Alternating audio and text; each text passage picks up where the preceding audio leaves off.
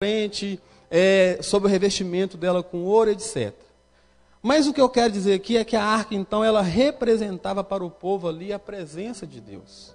A arca, então, representava ali a habitação de Deus. Eu quero que vocês entendam nesse contexto. Lá atrás, ela ficava no lugar santíssimo, ou santo dos santos, e ela representava, então, ali a habitação de Deus. Feito esse, essa introdução, eu quero entrar, então, no texto e vou tentar resumir, mas explicar bem para que os irmãos não tenham dúvida, porque realmente é um, um texto bem complexo. A palavra diz então que Davi, ele decidiu ir buscar a arca. E uma coisa já começa a me chamar a atenção logo de imediato, porque ele faz o quê? Ele consulta a sua equipe. Ele consulta os seus liderados. Ele consulta os seus oficiais, ele consulta os seus capitães, ele consulta o povo, então ele faz toda uma logística, ele faz toda uma preparação, ele faz toda uma, uma organização para ir buscar a arca de Deus. E aí uma coisa que me chama a atenção já aí é porque ele foi consultar um monte de gente. Mas uma coisa que me chama a atenção já de cara, e eu quero perguntar para vocês, mas e Deus? Ele não consultou? Sabe o que eu quero que vocês comecem a entender? É que às vezes, nós também somos assim. Às vezes, irmão Edson, a gente vai fazer um monte de coisa, a gente prepara tudo. E a gente prepara, talvez, muito bem intencionado. Não, não é diferente. A gente prepara toda uma logística. E aí, se a gente for falar no contexto igreja, nós preparamos, talvez, aí eu vou falar de mim, preparamos a arte, preparamos os textos, preparamos logística, talvez se tiver que imprimir alguma coisa, preparamos um orçamento, vamos à gráfica, enfim, arrumamos igreja, lavamos igreja, ou seja, fazemos toda a organização que não é ruim, mas o principal é Deus. Como o Senhor quer que faça? Sabe, eu comentei isso pela manhã na escola bíblica. Às vezes nós dizemos que é para Deus. Às vezes nós preparamos algo para Deus. Mas o principal interessado não é consultado. Ele não é perguntado qual é a maneira que ele quer. Ele não é perguntado de que maneira ele quer que seja feito. Esse louvor que nós cantamos diz: se não for para te adorar, Se não for para te servir, canta aí, Roger.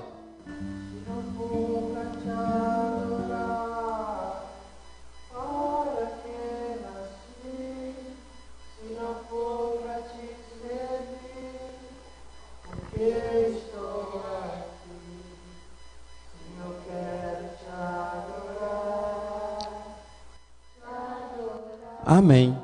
Deu para você entender? Irmãos, às vezes a gente quer fazer um monte de coisa, eu coloco no Roger na prova.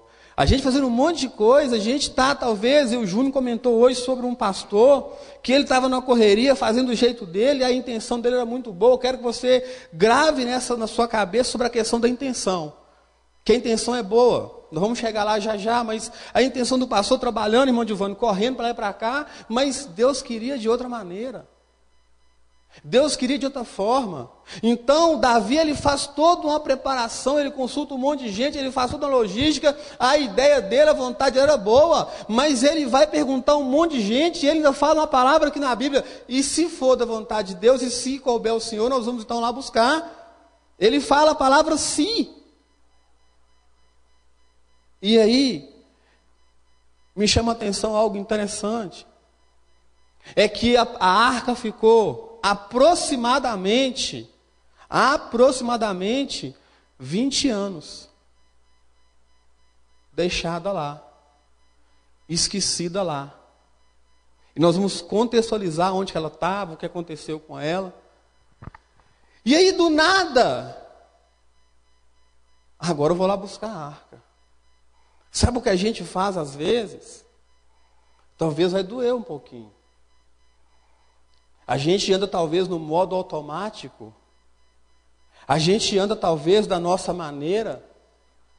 E talvez eu estou vindo no culto com constância, talvez não.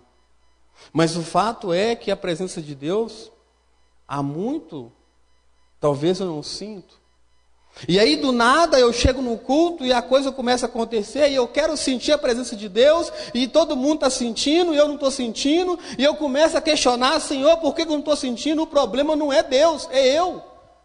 O problema não é a presença de Deus que se apartou de, apartou de mim, o problema não é Deus que me esqueceu, o problema sou eu, que segundo a minha carne, segundo a minha vontade, eu me dispersei e comecei a distanciar de Deus. Aí do nada eu acordo e falo, hoje eu quero a presença de Deus. Não funciona assim. Deus não abre mão dos seus princípios. E eu preciso dizer isso. E vou falar isso talvez hoje umas cinco vezes. Ele não abre mão dos seus princípios. Ai, Jesus. Nós precisamos dar o devido valor à presença de Deus. Nós precisamos entender que a presença de Deus não é algo comum. Eu não sei se você já entrou na casa de Deus triste. Se você já entrou aqui na casa de Deus, chateado, talvez preocupado, o telefone não para de apagar, misericórdia. E aí você, com o coração quebrantado, você sente algo tremendo que você parece, irmã Anja, que a cadeira está flutuando. A gente fica leve. Não é assim, irmão Giovanni? Então a presença de Deus não é qualquer coisa. A presença de Deus nessa época, então, a arca representava, não é qualquer coisa.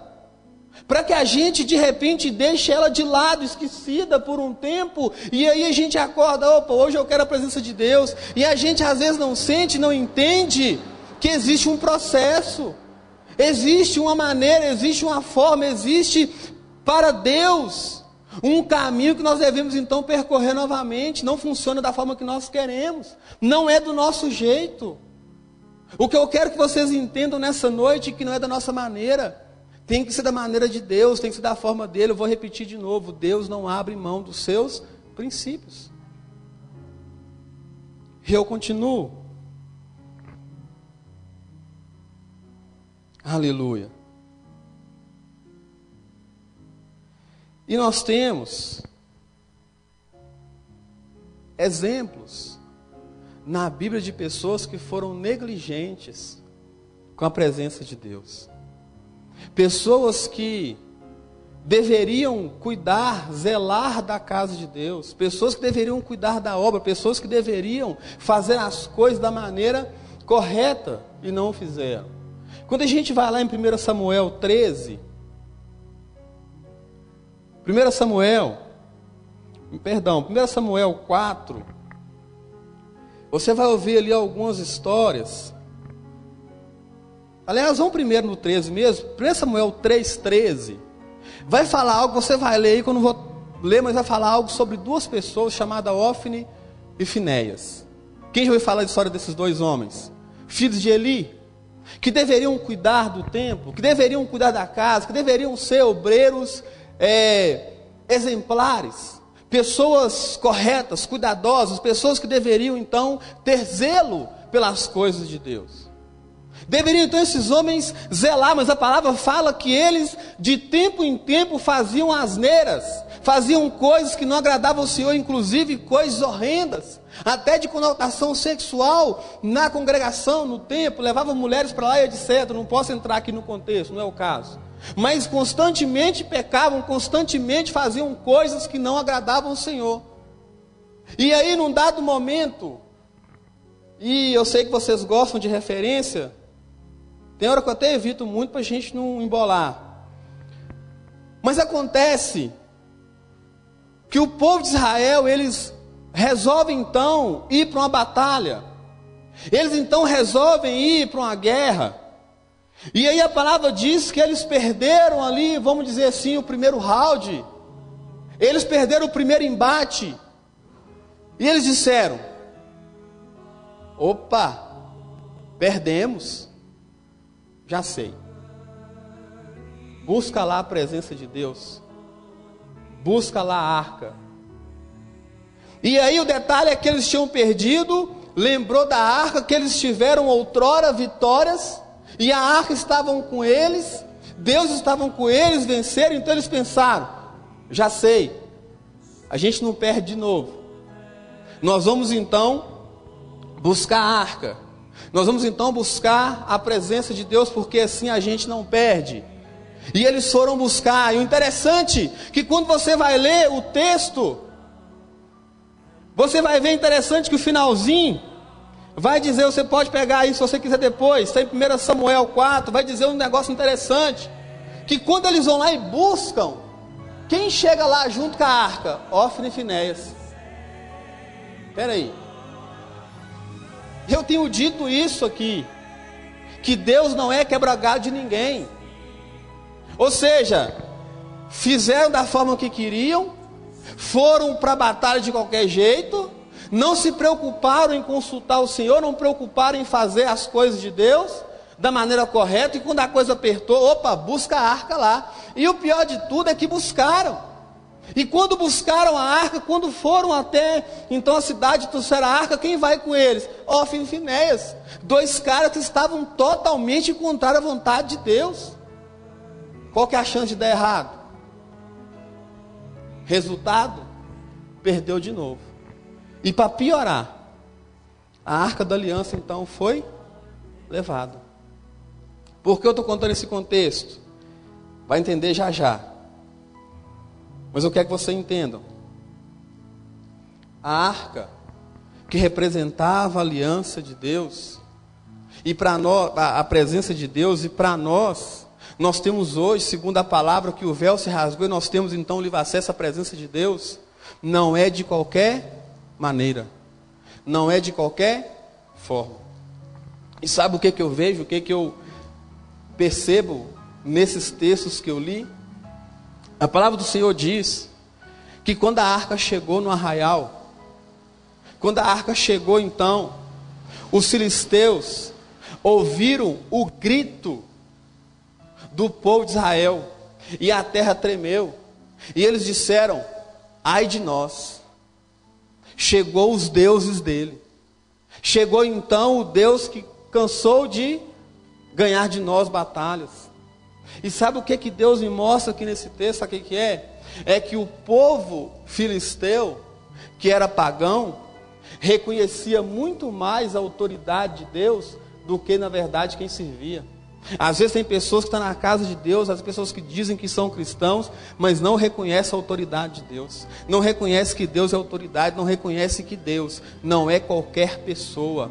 Deus é Deus, Criador do céu e da terra, que me formou, que te formou. Ele não é qualquer pessoa.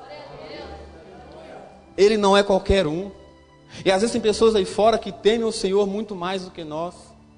Pessoas que talvez olham e veem, como que Deus é poderoso, como que Deus é grandioso, e talvez nós cristãos, se conhecemos a palavra, fazemos as coisas do nosso jeito, e não entendemos que o que nós estamos fazendo é para Deus. E eu continuo. Estou tendo que resumir. Vou fazer igual ao Alcemar. Está me entendendo até aqui? Amém. Se falou amém, está entendendo. Some não, Jesus. Apareceu. Vamos seguindo. Então, a arca é tomada, fica com os filisteus por aproximadamente sete meses. E quando eles estão ali com eles, eles são tomados de tumores. Ficaram então apavorados. Ele falou assim: essa arca é problema. Vamos mandar ele embora. E aí eu quero que você preste atenção em uma coisa, num detalhe. Eles então fazem uma carroça, pegam duas vacas que tinham dado cria, prende os bezerros no, no curral e manda as vacas com a arca nessa carroça. E aí eles dizem o seguinte: olha, para onde a arca for, deixa, deixa ela embora. Se elas forem e passar pela fronteira, vamos saber que esse problema que a gente está com ele aqui é essa arca. E eles pegaram e fizeram é, oferendas de ouro representando os tumores, os ratos, etc. Vocês podem depois consultar é, crônicas Você vai ter todo esse contexto. Então eles seguiram a arca até esse arraial, essa arca chega no arraial, o povo faz festa no arraial, o povo então comemora, a arca voltou, a arca está aqui, etc. Porém, a palavra diz que algumas pessoas foram fulminadas porque olharam para dentro da arca. A presença de Deus não é de qualquer forma que nós vamos adiante dela. O que eu estou tentando trazer para você nessa noite é para nós entendermos de uma vez por todas quem é o Deus que nós servimos, qual é a sua grandeza. E eu continuo. Então, esses homens viu que o negócio também não ficou bom para o lado deles e resolvem mandar a arca para uma outra cidade. E ela fica lá por um tempo. E Davi então chega na casa desse homem chamado Abinadab. A comitiva então, depois dele sair, dele chegar lá, ele encontra Abinadab, pega a arca e ele coloca a arca onde? Num carro de boi. O transporte parecido com o primeiro. E a palavra diz então que indo adiante, os bois tropeçam. Ah, Jesus. E nos bois tropeçaram, um homem chamado Uzá, ele leva a mão na arca para proteger. A intenção de Uzá foi boa? A intenção de Davi buscar a arca foi boa? Ok. A palavra diz então que quando Uzá toca na arca, ele morre. E sabe o que, é que me chama a atenção? É que os filisteus não sabiam como carregar a arca, e nós imaginamos então que quando eles tomaram a arca, eles não levaram a arca da maneira correta. E vamos chegar daqui a pouco na maneira correta. E aí depois eles devolvem a arca da maneira errada. Mas então, pela terceira, quarta, não sei quantas vezes, a arca é novamente transportada de maneira errada. E aí uma coisa me chamou a atenção. Eu quero que você aprenda e escute nessa noite. Talvez a pergunta é: usar foi azarado porque tantas pessoas fizeram errado e só ele que morreu? Uma coisa Deus colocou no meu coração, sabe o que, que é? É que às vezes, porque a maneira de transportar a arca não é daquela maneira, ela tinha que ser transportada nos ombros, porque a arca ela tinha quatro argolas, aonde varais eram colocados, ou cabos, para os entender melhor, e ela é colocada nos ombros. E ali os, os sacerdotes, os levitas, mais especificamente falando da tribo de Coate, é que podiam carregar a arca. E aí, quando esses homens carregam errado, aconteceu que Uzá é que foi morto. Agora escute uma coisa. Você pode não gostar, porque quando eu ouvi eu não gostei. Mas o problema é que às vezes nós fazemos o que dá certo, não o que é certo.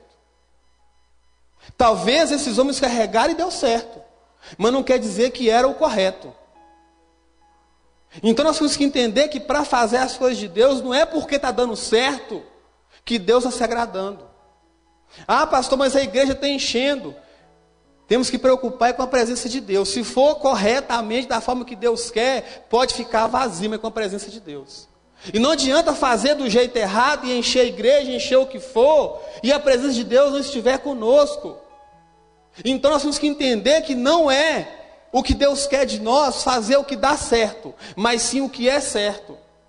Eu posso dar exemplo. Irmãos, de verdade eu não quero ofender ninguém. Mas suponhamos que eu, pastor Ronaldo, pega um caminhão para dirigir. Eu não sou habilitado um caminhão, sou habilitado moto e carro. E aí eu pego, eu vou trabalhar lá na empresa Irmã Giovanni. Carregar, é aço, como é que é? Ferro, aço, né? E aí eu pego o caminhão, estou lá dirigindo, passo na Blitz. Primeira Blitz. Não, vamos embora, tá liberado. Tô terno e gravata, tô pastor, rapaz, liberado. Tá certo? Mas deu certo? E assim eu vou. Talvez um mês, dois meses, três meses. Eu não sou habilitado, estou certo? Mas está dando certo? Só que chega um dia, a polícia resolve me parar. Deu certo? Eu estava certo? Então, para usar, talvez foi isso que aconteceu. A gente às vezes pode fazer o que dá certo, mas uma hora a conta chega. Então, o juízo de Deus, que até hoje, ou até aquele dia estava sendo de misericórdia, ele foi transformado então em juízo. O que era misericórdia virou juízo, então muito cuidado. Porque Deus ele conhece o nosso coração. E aí eu disse que a intenção de Davi foi boa, sim ou não? A intenção de usar foi boa, sim ou não? Quando eu faço alguma coisa para Deus e talvez não é da maneira que Ele quer, minha intenção é boa, sim ou não? Só que Deus não quer saber de intenção, Deus quer saber de princípio. Porque às vezes a intenção boa, eu posso dar um exemplo, Davi era um homem segundo o coração de Deus, e o, Deus, o próprio Deus disse que quando ele foi escolher Davi, que ele não olhava igual o homem, ele olhava o coração, correto? Amém. Só que mesmo assim, Davi, quando ele peca, Deus entendeu o pecado, perdoou o pecado, mas a consciência ela foi para Davi, ele não ficou isento do pecado. Então não adianta eu achar que eu fazendo bem intencionado funciona. Eu tenho que fazer com temor. E eu tenho que saber se Deus se agrada, se Deus quer que eu faça aquilo. E eu continuo. E aí Davi fica profundamente entristecido. Não era para menos. Às vezes, a gente fica triste com Deus. Poxa, Senhor, mas eu fiz tão bem feito, eu estava tão bem intencionado. Eu posso imaginar Deus olhando para nós e dizendo: Verdade. Mas em que momento você me consultou? Em que momento você me perguntou? A obra não é minha?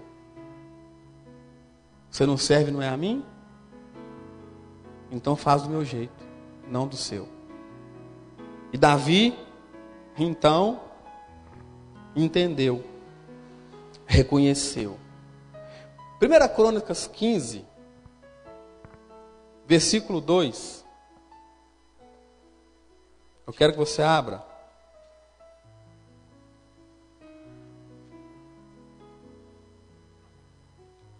Então disse Davi: Ninguém pode levar a arca do Senhor, senão os levitas. Porque o Senhor os elegeu para levarem a arca e para servirem eternamente. Tem coisa que não é para você fazer. Tem coisa que não é para eu fazer. Tem coisa que Deus separa pessoas específicas. Lá em número 7, 9, vai falar exatamente qual que era a forma correta, a maneira correta de transportar a arca. E ali você vai ver umas coisas interessantes que Deus, ele, quando ele desmontou o acampamento, ele deixava para cada um uma tarefa, uma função. E uma coisa me chamou a atenção ali, Alcemar, é que o povo recebiam as delegações de Deus e faziam com alegria. Olha, você vai carregar o, o, púlpito. Irmão de Vânia, você vai carregar essa caixa aqui para mim. Júnior, você vai carregar essas cadeiras tudo. Denis Massa vai carregar a bateria. Cada um carregava uma coisa. Só que interessante que para eles era um privilégio participar, porque tinha um monte de gente querendo fazer. Às vezes tem um monte de gente querendo fazer aquilo que Deus nos deu a oportunidade de fazer e nós queremos reclamar ainda, ou então fazer do nosso jeito. Eu quero repetir a obra de quem? Então faça conforme o princípio de Deus. Faça conforme aquilo que Deus quer. Pergunte para Ele, Senhor, posso fazer isso? É assim que o Senhor quer? Sabe uma coisa, que parece talvez tola, parece boba, mas eu tenho aprendido. Nós temos aqui um templo. O povo vai ficar doido agora, meu Deus. Vamos pintar aqui tudo de rosa. Uh! Misericórdia, é doido, pastor. Mas de quem que é a obra? E se mandar pintar de rosa e com bolinha preta? Vai ficar feio. O que eu quero dizer, irmãos, é que nas simples coisas, eu tenho que perguntar o que, que Deus quer. Se agrada a Ele. Eu já estou finalizando. Ai meu Deus, eu queria mais uma hora. Mas eu não tenho. Ah, Jesus.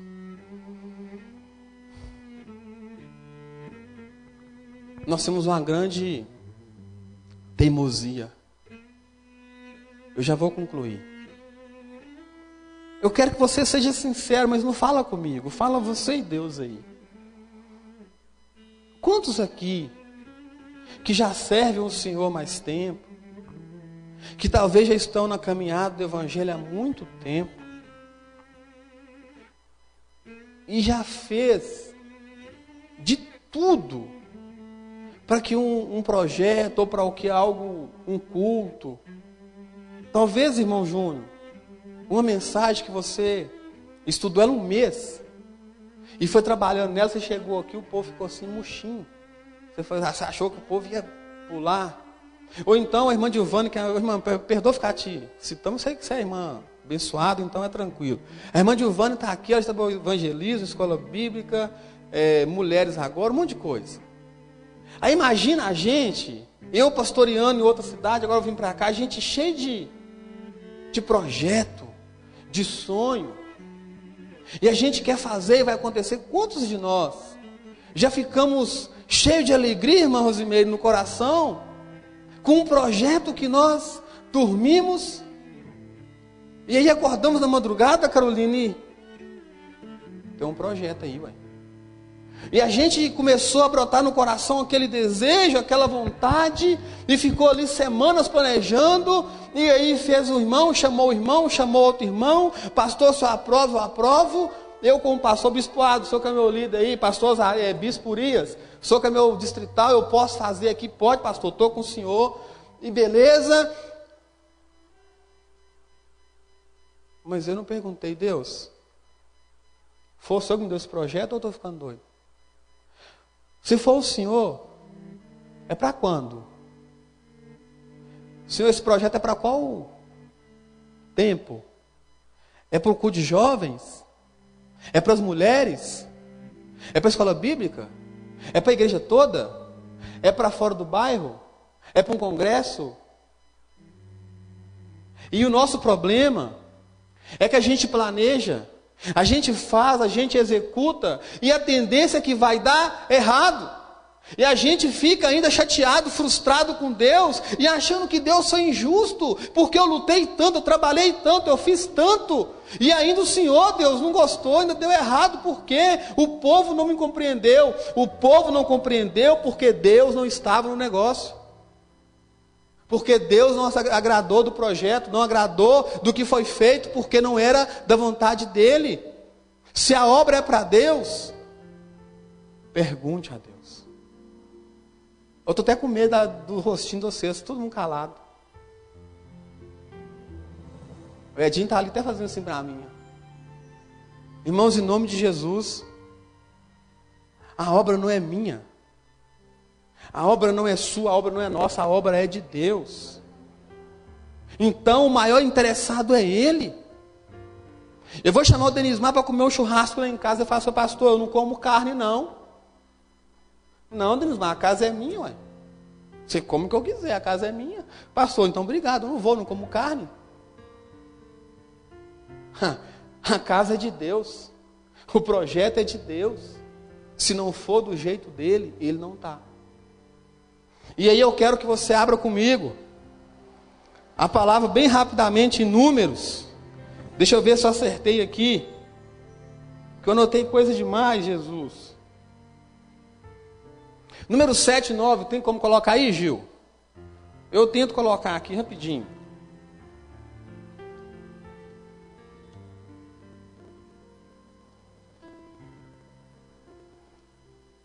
Você achou aí, Roger?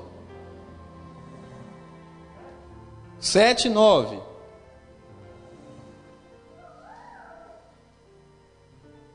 Já vamos concluir, irmãos, em nome de Jesus. Fica com raiva de mim, não. Eu relutei em pregar essa mensagem, mas. Ah, Jesus, é necessário.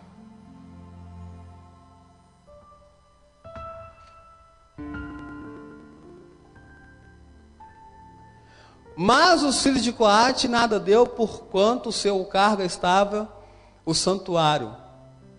E o levava aonde?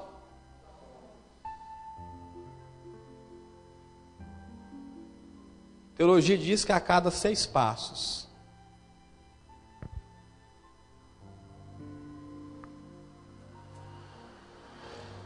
Eles ofereciam sacrifício. Eles adoravam, eles exaltavam, porque eles estavam carregando ali nada mais, nada menos do que a presença de Deus. Eles não carregavam qualquer coisa. Eu quero dizer para você que o que habita em mim, o que habita em você não é qualquer, qualquer coisa, é a presença do Deus Altíssimo. Então eu e você nós temos que entender que nós temos que reverenciar o nome de Deus. Nós temos que fazer as coisas conforme o Senhor e quando você continua a ler Crônicas 15, a arca foi recuperada, o povo se alegrou, o povo ficou feliz.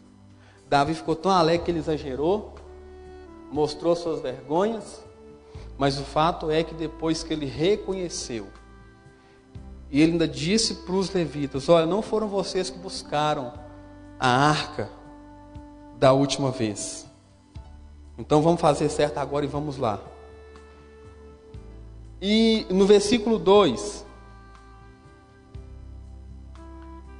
na minha versão, que é uma versão, acho parecido com a Bíblia a Mensagem que a irmã Giovanni tem, não sei se mais alguém tem ela aqui, que Davi fala assim: olha, e não foram vocês que buscaram a arca, e eu não consultei o Senhor como devia, por isso que deu errado. Então, em nome de Jesus, eu sei que Deus vai colocar nas suas mãos muitas coisas para fazer. Eu sei que Deus tem projetos grandiosos na sua vida. E eu tenho certeza que você quer continuar e quer andar na presença de Deus. E que você quer senti-lo, que você quer adorá-lo. Eu sei que você quer um tempo de bênção com o Senhor. Então eu quero pedir uma coisa, aquilo que Deus tem cobrado de mim, e eu tenho que melhorar muito. Faça conforme a vontade de Deus. Vão ter momentos que a gente quer ir para a esquerda. E Deus fala: não, vai para a direita. Vai ter momentos que a gente não vai ter vontade nem de vir no culto. E vou ser bem sincero: vai ter momentos que uma pessoa nos chateia tanto que a gente fala assim: eu não vou nem no culto, não, porque o irmão vai estar lá. Mas vem, sabe por quê? Porque o irmão, porque as pessoas que estão nessa igreja, ou em outra qualquer, são como você, são como eu, como nós, pecadores, falhos. Mas aquele que morreu numa cruz por mim e por você, aquele que lavou o meu pecado e o seu pecado, é Ele quem nos justifica, é Ele quem nos leva para o céu. Então não deixe de ir para o céu, não deixe de fazer vontade de Deus por causa de outro, mas pergunte a Deus como que Ele quer que você faça. Vai ter dias que a gente não quer, Vai ter dias que não dá vontade mesmo. Mas quando eu reconheço quem é o Deus que eu sirvo, quando eu reconheço a sua grandeza, nada mais importa. Nada mais me impede de viver aquilo que ele tem para mim. Sabe por que, que tem muitas pessoas frustradas? Por que, que muitas pessoas dentro da igreja estão chateadas? Porque está achando que está fazendo a vontade de Deus, mas no fundo, no fundo está alimentando o seu ego. No fundo, no fundo está alimentando a sua vaidade. E Salomão, no Lei de Morte, ele vai dizer uma coisa, olha, bem resumidamente para a gente poder encerrar. Tive várias mulheres, construí palácios, um monte de coisa. No fim, eu fui perceber que tudo isso era vaidade. Não passava de vaidade. O que eu quero dizer é que a frustração, ela não vem de Deus ela vem do homem. A frustração vem da nossa expectativa no outro. A frustração vem da gente, e aí eu vou falar de mim, Porque eu tenho aqui pessoas que eu amo, pessoas que eu aprendi a amar, pessoas que eu aposto né, as minhas fichas, pessoas que eu dedico tempo, pessoas que eu quero ajudar, que eu quero acompanhar, pessoas que estão comigo, irmãos, eu posso dizer que eu sou um privilegiado de ter vocês como ovelhas e muito mais do que isso, ter pessoas na liderança que têm trabalhado. Só que uma coisa a gente tem que aprender: nem vocês podem criar expectativa na minha pessoa, e nem eu posso criar em você, sabe por quê? Vamos todos frustrar e possivelmente a gente pode até desviar da presença de Deus, um por causa do outro. Então te dou um conselho nessa noite.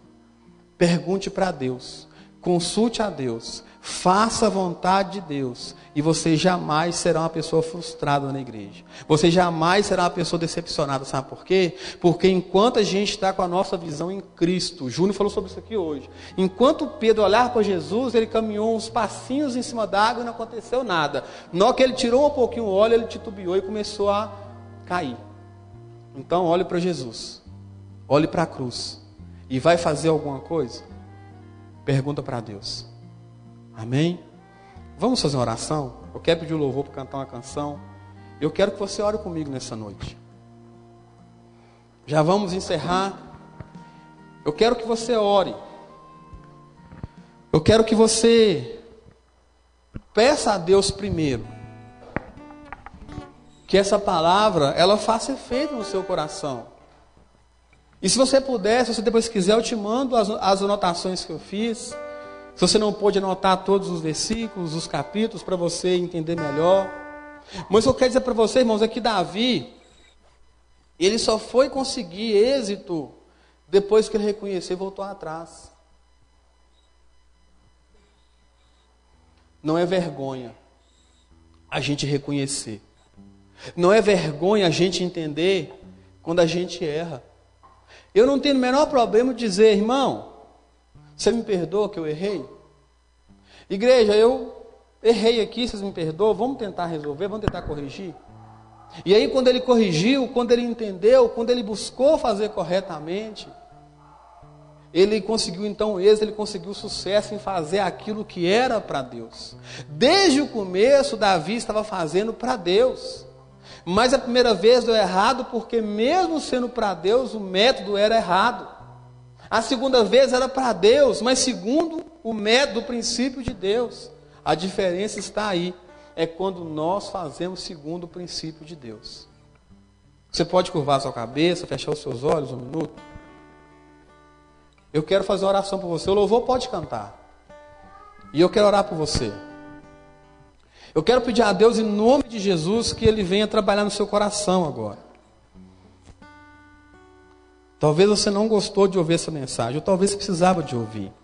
O fato é que quando nós entendemos os planos de Deus, os projetos de Deus, e fazemos segundo a vontade de Deus, nós somos pessoas mais felizes.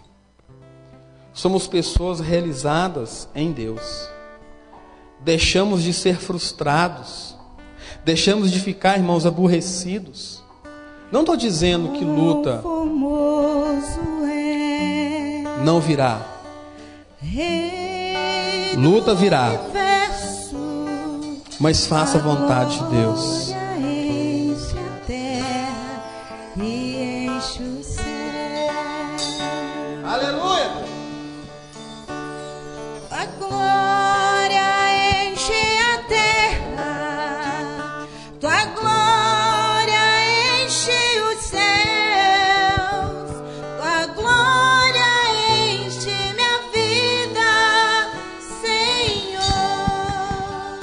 Aleluia, Deus. Maravilhoso é estar em tua presença. Maravilhoso é, Pai. Maravilhoso é poder te adorar. Oh, Deus.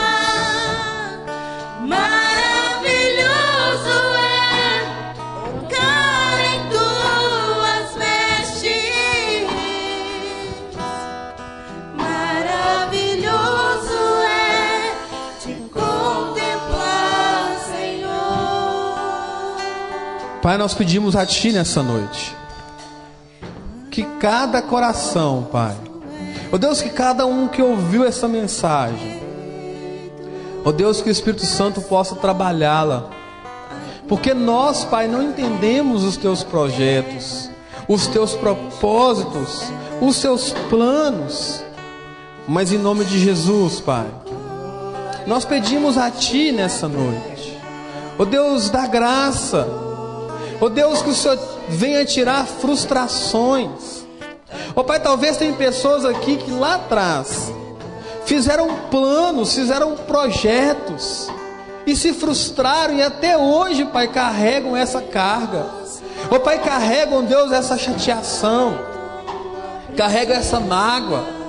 Ó Deus, no nome de Jesus, Pai, eu peço ao Senhor não deixe o teu povo frustrado.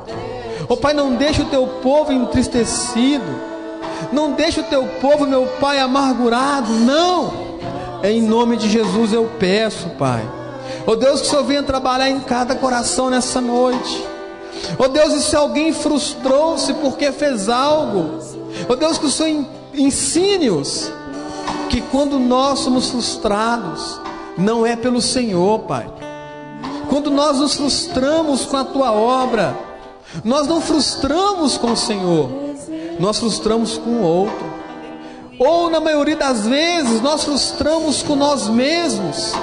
Então nos ensina, Pai, a fazer a tua obra, segundo o teu desejo, segundo a tua vontade, segundo o teu querer, segundo a forma que o Senhor pretende que nós façamos para que a glória seja dada a Ti, para que não haja exaltação da minha parte, para que não haja exaltação da nossa parte, mas que possamos consultar o Senhor, que possamos perguntar ao Senhor, e que o Senhor, Pai, em nome de Jesus, transforme corações essa noite, tire frustrações, tire, meu Pai, decepções, tire medos, tire preocupações Oh Deus, que o Senhor possa tratar corações essa noite. Oh Pai, que o Senhor possa, meu Pai, curar corações essa noite. Oh Pai, que o Senhor possa quebrantar corações essa noite. Oh Deus, em nome de Jesus, Pai, que venha cair por terra, Pai, toda frustração. Oh Pai, porque eu repito, a frustração não vem do Senhor. A frustração não é tua. Oh Deus, o Senhor não nos frustra. O Senhor nos ensina, o Senhor nos corrige, o Senhor nos ama, o Senhor nos direciona. Mas quando nós nos decepcionamos é com alguém, é com nós mesmos. Então que nós possamos aprender a olhar para a cruz, olhar para ti, e que o nosso coração esteja leve, para que a tua presença habite em nós, para que a tua presença, meu Pai, seja sentida em nós. Deus, em nome de Jesus, que vá embora, ó oh Deus, que caia por terra toda frustração toda angústia do passado, toda decepção, Pai, que ficou, nós agora quebramos em nome de Jesus.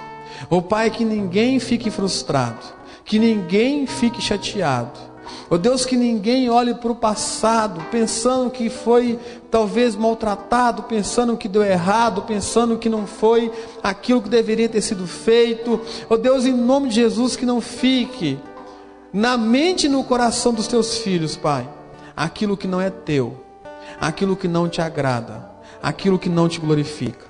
Nós oramos, Pai, em nome de Jesus.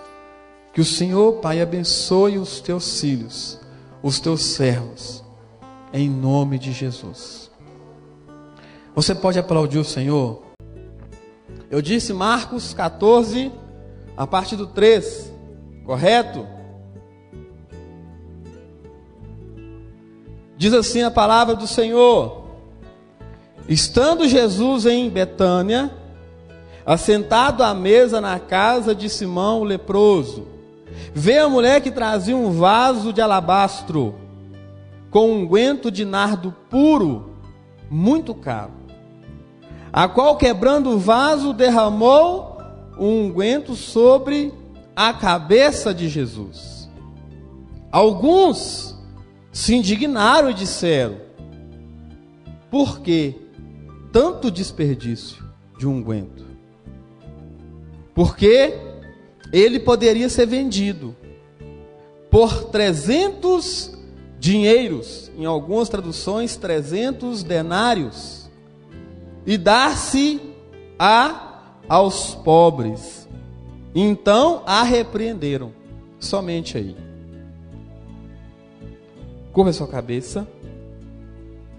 Deus, o Senhor tem falado muito conosco. E eu tenho sentido, meu Pai, verdadeiramente a tua presença aqui. E hoje eu quero, meu Pai, te pedir o mesmo. Que o Senhor fale conosco, que o Senhor nos ensine, que nós possamos sair daqui alimentados. Mas eu não consigo fazer nada. Quem sou eu? Há uma canção, Pai, que diz: Quem sou eu para que o Deus de toda a terra e eu quero repetir essa canção: Quem sou eu? Nada sou. Por isso, Espírito Santo, fale. Somente o Senhor fale nessa noite. Em nome de Jesus. Irmãos, esse texto é muito rico. Eu queria que você prestasse muita atenção. Eu vou tentar falar o mais pausadamente possível, para ficar o mais claro possível. Porque há alguns textos que nós deixamos passar e não observamos a grandeza. A palavra diz que faltava ali aproximadamente dois dias para a Páscoa e algumas pessoas intentaram prender Jesus. Estava ali na iminência de Jesus ser preso. Mas eles disseram entre si: vamos esperar um pouco, porque essa prisão vai causar escândalo, vai ser algo que vai dar aí muito burbúrio, vamos então esperar. E assim eles fizeram, então nós chegamos a esse contexto aonde Jesus estava em um local. Ele estava então na casa de Simão e ali havia uma recepção. Era um momento ali de confraternização, eles estavam ali, tanto que a palavra diz que Jesus estava à mesa. Eles estavam ali no momento ali, vamos dizer, de festividade. Então uma mulher chega diante de Jesus e ela pega então um unguento, um, um bálsamo, um perfume que estava no recipiente, em um vaso, ela o quebra e ela então ela derrama sobre a cabeça de Jesus. Mas ela é repreendida, ela é questionada, ela é então Talvez ali xingaram ela, não sei. Mas o fato é que nós aprendemos muitas coisas nesse texto. E a primeira é que às vezes nós precisamos aprender muito com essa mulher. E ao final você vai entender o porquê. Mas a primeira coisa, o princípio aqui, é que essa mulher, ela reconheceu quem era Jesus. Ela reconheceu quem estava naquele lugar, mas ela não o reconheceu de nome. Ela não o reconheceu porque as pessoas diziam: Olha, esse aqui é Jesus. Ela o reconheceu porque ele tinha um nome e as pessoas então o acompanhavam. Não, ela entendeu de forma verdadeira que estava diante dela o Filho de Deus. E ela também reconheceu que além de estar diante dela o Filho de Deus, ela reconheceu quem ela era diante de alguém tão grandioso. Porque ela então se prostra. Ela não quer saber de nada, a única preocupação dela era ir então a ele. E vocês vão começar a entender como que às vezes nós não reconhecemos quem nós somos. Eu nem tinha programado para citar a canção Quem Sou Eu. Nós falamos de quem sou eu no sábado que eu não estava aqui. Mas é verdade que nós precisamos de fazer uma alta análise e entender quem eu sou. E às vezes eu tenho, e eu falo de mim, eu tenho manias eu tenho defeitos, eu tenho inúmeras dificuldades em entender algumas coisas. Mas tem uma coisa que o cristão ele não pode de deixar de entender. São duas coisas: quem Jesus é e quem nós somos. Porque quando a gente entende quem nós somos, as nossas debilidades, as nossas dificuldades, as nossas fraquezas, as nossas limitações, nós então passamos a entender que nós não podemos fazer absolutamente nada. Mas por outro lado, quando nós entendemos a grandeza de Jesus, aí nós continuamos sendo nada, porém a gente pode tudo em Cristo, porque a palavra nos ensina que operando Deus ninguém pode impedir. Nós vamos começar a entender quem eu sou e entender que eu dependo de Jesus. E eu continuo. Eles então fizeram o quê? Repreenderam a mulher. Certo? Eles disseram: Vamos vender para dar ao pobre. Só que na verdade não era a intenção deles dar ao pobre. Eles não queriam pegar o dinheiro para dar ao pobre, eles não queriam fazer obra de caridade. Eles, na verdade, queriam o dinheiro para si. Eles, na verdade, queriam dinheiro para o seu deleite. Eles não estavam preocupados com a obra social. Só que eles não sabiam que Jesus, instruído pelo Espírito Santo, conhece o coração, ele sonda a mente. A palavra nos ensina que antes que a palavra sai da minha boca, o Senhor já há. Às vezes, nós dissemos coisas, nós falamos coisas, para alguém, quando na verdade o nosso coração quer dizer outra. Às vezes nós temos uma atitude perante as pessoas, às vezes nós temos uma ação dentro da igreja, e às vezes aí eu quero mexer um pouco com você nessa noite. Porque às vezes nós viemos para a casa de Deus. E nós então olhamos o nosso guarda-roupa e pegamos a nossa melhor roupa. Dia de ceia eu vou vir pelo menos de blazer. Dou o meu melhor. Mas a pergunta que nós temos que fazer: a nossa roupa para entrar na casa de Deus é a melhor. E isso não é errado, tem que ser assim mesmo. Para Deus, sempre o melhor. Mas mais do que a melhor roupa, uma pergunta que nós temos que fazer. Porque a palavra nos ensina, examina o homem a si mesmo. Como está o meu coração diante de Deus? Como está o seu coração diante de Deus? E muitas pessoas não entendem que dar o melhor para Deus vai muito além, talvez, de, de todos os cultos que tem. Não estou dizendo que você deve faltar, não mas dar o melhor para Deus. É fazer o seu melhor em todo o tempo, independentemente das circunstâncias. E eu te explico por quê. Porque essa mulher estava ali. Eu posso quase que cravar isso, Diácono Alcemar. Porque era costume judeu que mulheres não participavam desse tipo de festa. Elas só participavam em uma ocasião ou para uma atividade para servir ou para limpar. Sabe o que eu quero que você entenda nessa noite?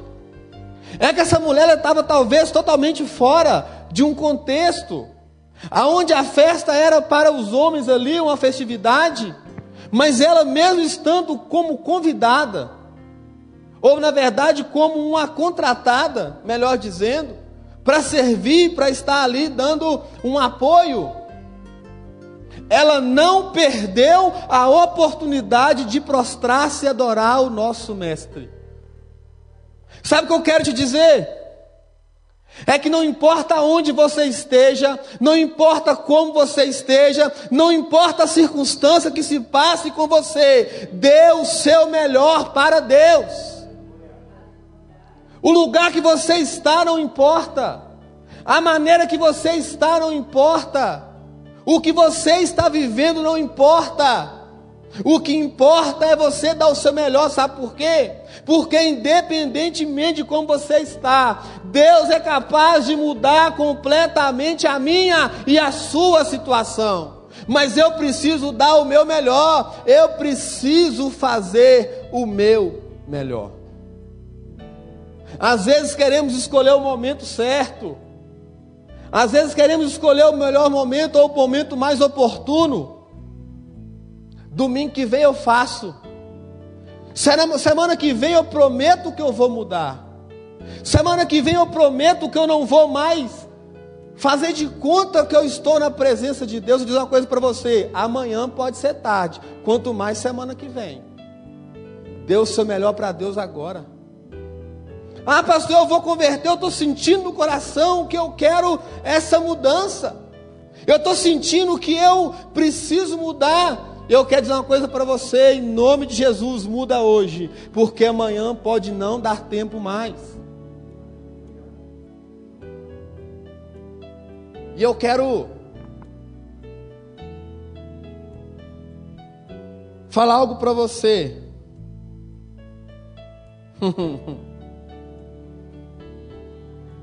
então, sendo ela criticada, Jesus dá uma resposta interessantíssima. Deixa ela. Deixa ela fazer o que ela quiser. Sabe por quê? Porque os pobres estão aí todos os dias. Vocês podem fazer a obra social. Vocês podem dar a oferta os pobres. Mas eu, já já eu não estou mais aqui. Já já eu não estou mais entre vocês. Então essa mulher, ela deu o melhor para mim porque ela entendeu no coração dela. E eu queria que você fosse lá em Isaías 55, 6.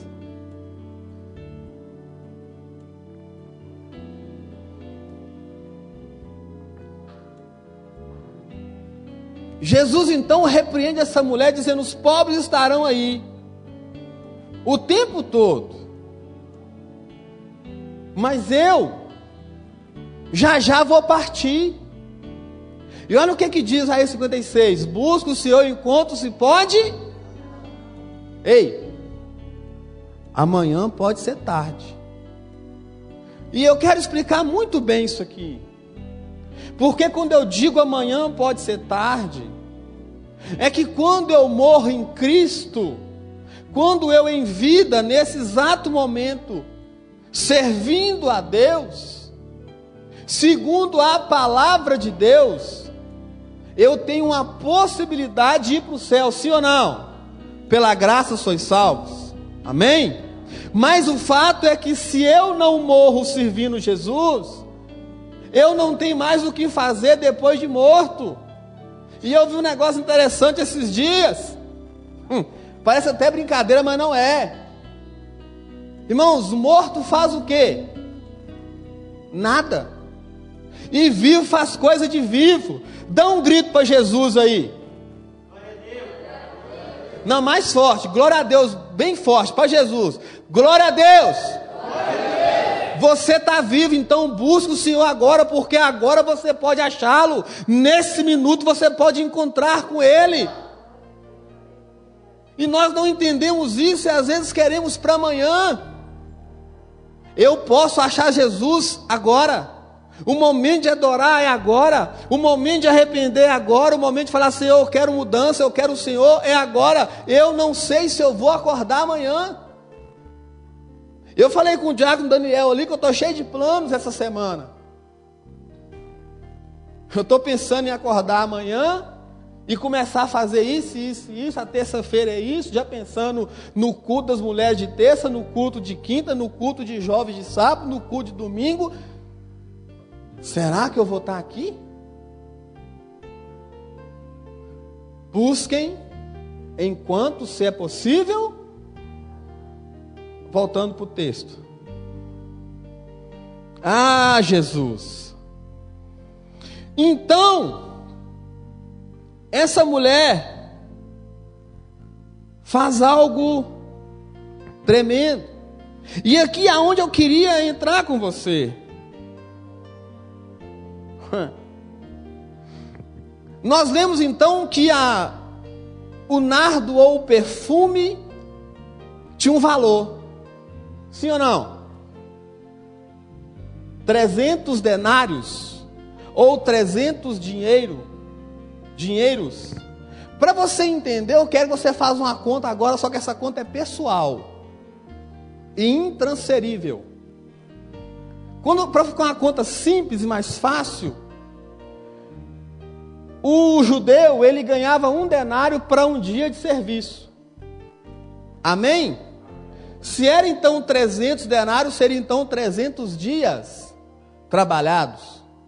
Amém? Faz uma conta aí do seu dia de trabalho. Multiplica por 300. Foi a oferta que a mulher deu. Então vamos supor que o irmão Roger, tinha que ser, ganha 200 reais por dia. 300 dias de serviço do Roger vai dar então 60 mil reais. Seria então aproximadamente o valor do bálsamo. Por que eu estou dizendo isso? O contexto da palavra de hoje tem nada a ver com dinheiro. É só para você entender aonde eu quero chegar. Essa mulher então trabalhou 300 dias, você pode considerar quase que um ano, tirando aí feriado, folga, não sei como é que é o calendário judaico lá, mas no Brasil, as 300 dias por ano, tá bom. Então seria um ano de trabalho do Roger. Eu quero fazer uma pergunta para você bem séria agora. Quanto vale a sua adoração? Quanto vale a sua adoração? Porque quando nós colocamos valor, e eu quero repetir, não tem nada a ver com dinheiro. Eu estou te explicando a questão de valor para você entender algumas coisas que nós precisamos entender. Essa mulher, ela pegou todo um ano de trabalho. Ela pegou todo um ano seu de serviço. E ela então ela vai até Jesus. Ela então pega o alabastro. Talvez para quem não sabe, é uma espéciezinha de moringa, feita de barro com a tampinha lacrada. E foi necessário então quebrar esse alabastro para que ela pudesse então ungir Jesus. Essa mulher pegou tudo o que ela tinha economizado durante um ano, durante um ano de trabalho, e ela não quis nem saber, ela não parou para fazer conta, ela não parou para olhar valor, ela só queria saber de dar o melhor para Jesus. Sabe por que, eu estou dizendo isso para nós? E por que, que eu estou falando isso? Porque primeiro o Senhor confrontou o meu coração. É que nós vivemos num tempo que nós damos para Jesus o que sobra. Nós damos para Deus o que não vai fazer falta para nós. O nosso tempo para Deus é o que sobra. Porque nós temos tempo para o trabalho, e isso, glória a Deus, a palavra nos ensina que o trabalhador é digno do seu salário. E lá atrás, em Gênesis, o Senhor, ele diz então para Adão que ele tinha que viver do que? Do seu próprio suor, glória a Deus, trabalhe mesmo. Trabalhe o quanto você puder. Mas o que eu quero dizer é que para o nosso trabalho a gente tem tempo e a gente é comprometido, porque se eu não for trabalhar, o que, que eles fazem com o meu dia? Se eu for reincidente, eu posso ser divertido. E dependendo da empresa, eu perco uma cesta básica, eu perco um ticket, eu perco alguma coisa. Não é assim, Alcemar, que funciona? E se eu não tiver um atestado e comprovar, eu perco meu dia, e dependendo até piorar, eu posso ser demitido. Então faça chuva, faça sol, se for 5 da manhã e tiver com frio, eu vou trabalhar. Mas às vezes, se for uma hora dessa, talvez, e tiver um pouco frio, hoje eu não vou no culto, não, porque eu estou sentindo frio. Ei, se Jesus voltar, dependendo de como você tiver, você pode ficar para trás, porque buscar o Senhor é hoje, não amanhã. Então sobra para o Senhor do nosso tempo a rapinha. Porque eu tenho que dormir oito horas pelo menos, porque a ciência fala que se eu dormir menos que oito horas, eu fico meio ruim da cabeça, meio é, cansado, eu não vou raciocinar direito, não fazem para a saúde. Então eu tenho compromisso com as oito horas de trabalho. Eu tenho compromisso com as oito horas de sono. E eu tenho que ter lazer, porque é um direito meu. Eu tenho que jogar meu Free Fire pelo menos umas quatro horas. Eu tenho que ver minha Netflix porque a minha série está bombando e acabou de chegar agora um capítulo novo. Enquanto isso eu não tenho orado. Enquanto isso eu não tenho jejuado. Enquanto isso eu não tenho buscado a presença de Deus. Ou seja, nós temos que aprender que Deus vai dar o nosso o melhor dele para nós. Porém eu tenho que dar o meu melhor para ele. E nós não fazemos isso. E não me entenda mal. Porque eu citei aqui de propósito duas coisas que eu faço. E eu não vejo nada errado em fazer. Eu jogo Free Fire, Roger. Eu vejo Netflix, Roger. E não é pecado. De maneira alguma. Agora eu tenho que entender que eu posso ver. Daniel, você joga bola, Daniel? Disse é bom de bola. Você pode jogar bola, Daniel? Não é pecado, não? Não é. Desde quando eu não substituo Desde quando eu não faço isso e tiro o melhor que é de Deus, que é para Deus, para fazer aquilo que me agrada? Cristão tem que aprender que para a gente ter o melhor, eu tenho que dar o melhor. Eu não posso dar para Deus qualquer coisinha. Eu não posso dar para Deus qualquer merrequinha. E às vezes é isso que nós fazemos. Sabe o que nós fazemos às vezes? Deixa eu narrar um dia aqui que talvez possa identificar conosco. Nós acordamos pela manhã, talvez vão tirar um sábado de folga. Em nome de Jesus, se não servir para você, glória a Deus. Mas se servir, nós precisamos melhorar. Acordamos ali oito e meia da manhã, oito horas, porque é sábado, afinal acordei a semana toda cedo. Não é assim? E eu preciso descansar. Acordei oito e meia. E aí eu. Cadê o Zé Carlos? Irmão, eu estou dando exemplos aqui, eu quero que vocês não me entendam mal, eu não estou falando de ninguém, eu não faço isso. Amém?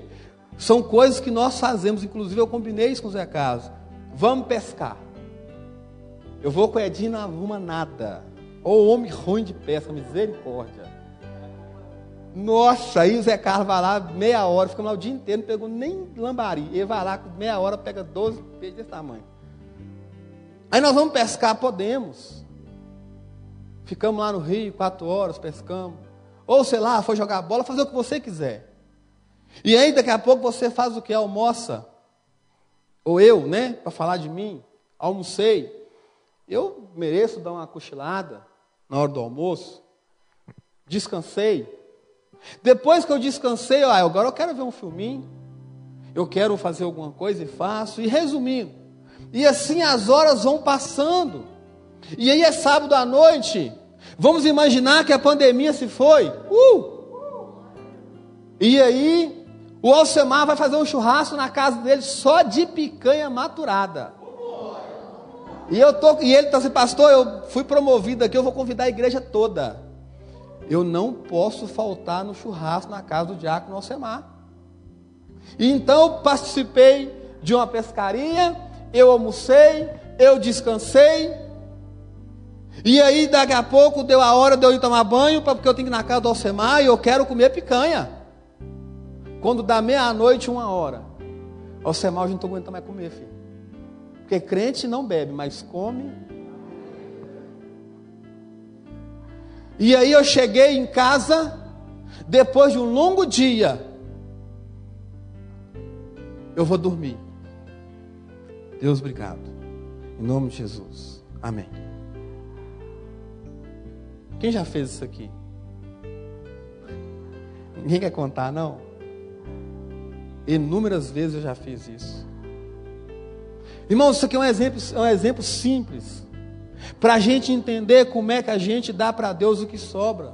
Porque eu já tive um dia totalmente cheio de coisas para fazer coisas que me agradaram, coisas que foram boas. Eu pesquei, eu joguei bola, eu tirei um cochilo, um cochilo, eu joguei videogame, eu fiz um monte de coisa e por final arrematei meu dia comendo picanha maturada. Glória a Deus!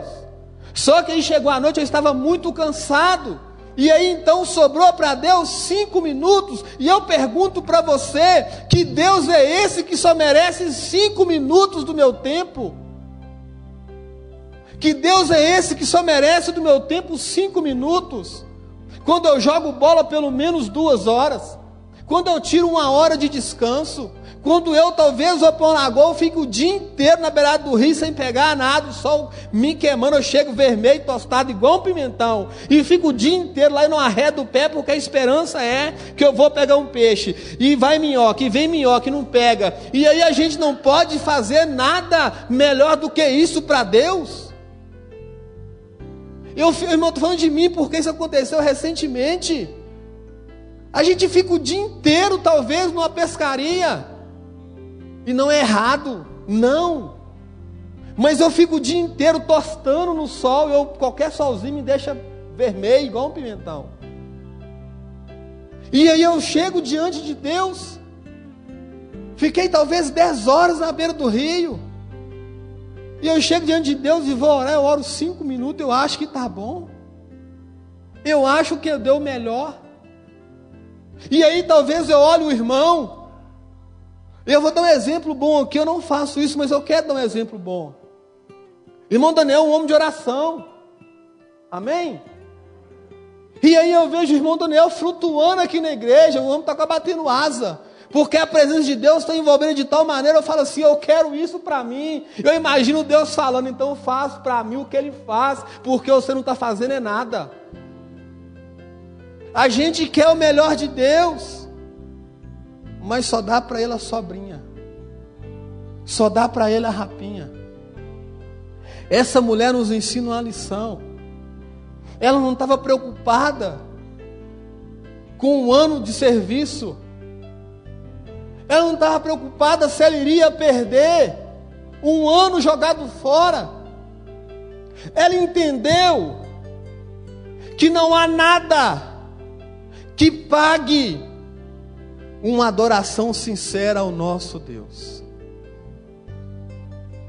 E quando eu falei com você sobre quanto vale a sua adoração ou quanto vale a minha adoração, é porque a adoração não tem preço. As coisas de Deus são inegociáveis.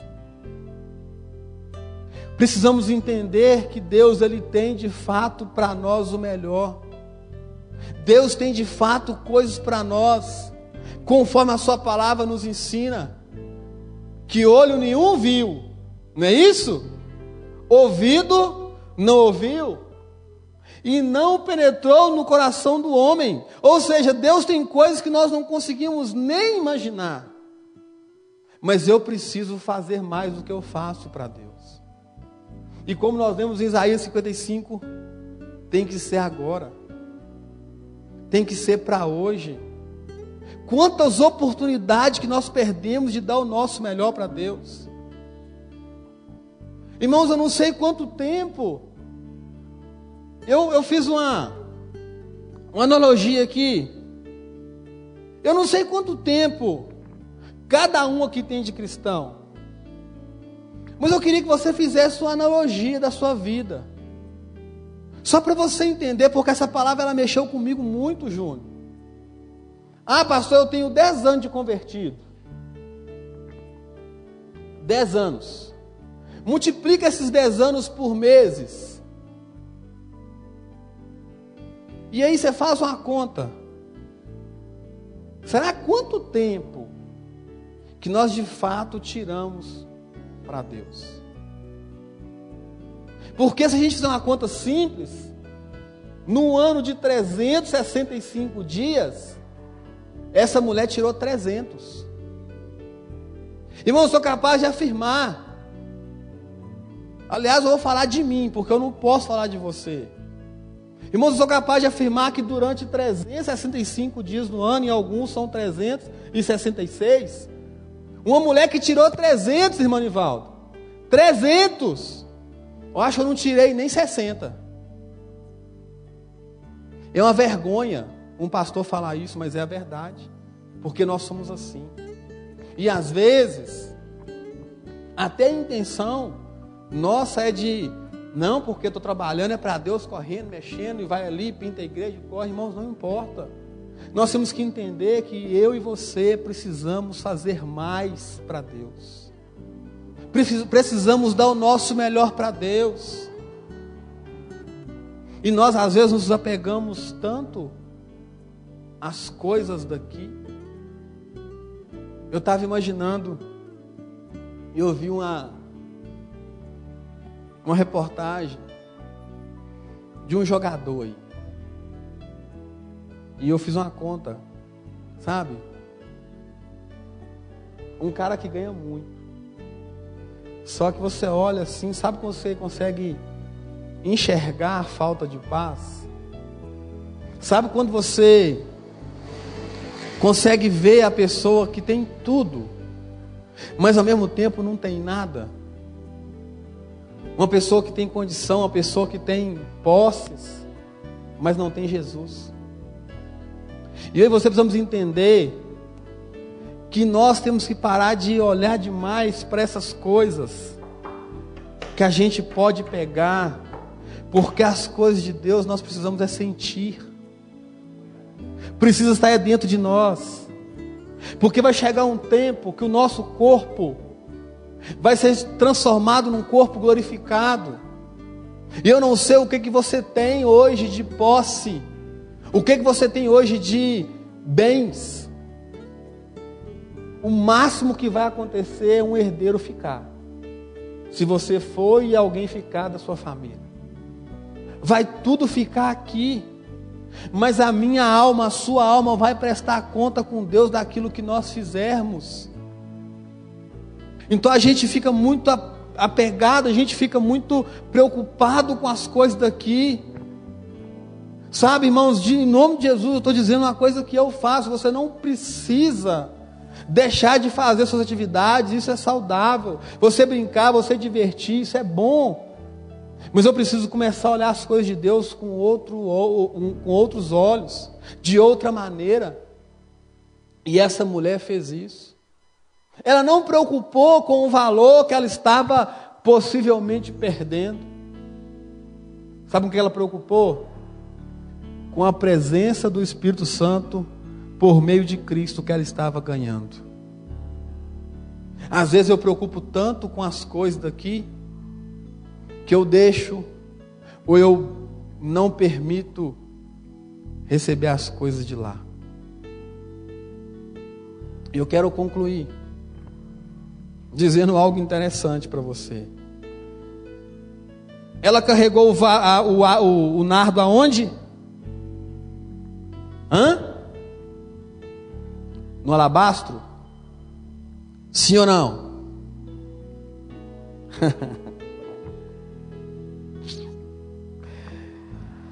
Ah, Jesus. Você pode abrir o Salmo 84, 10?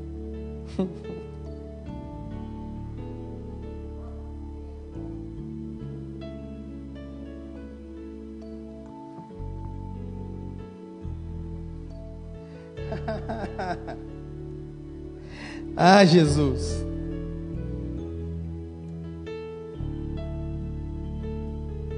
Imagina uma mulher no lugar.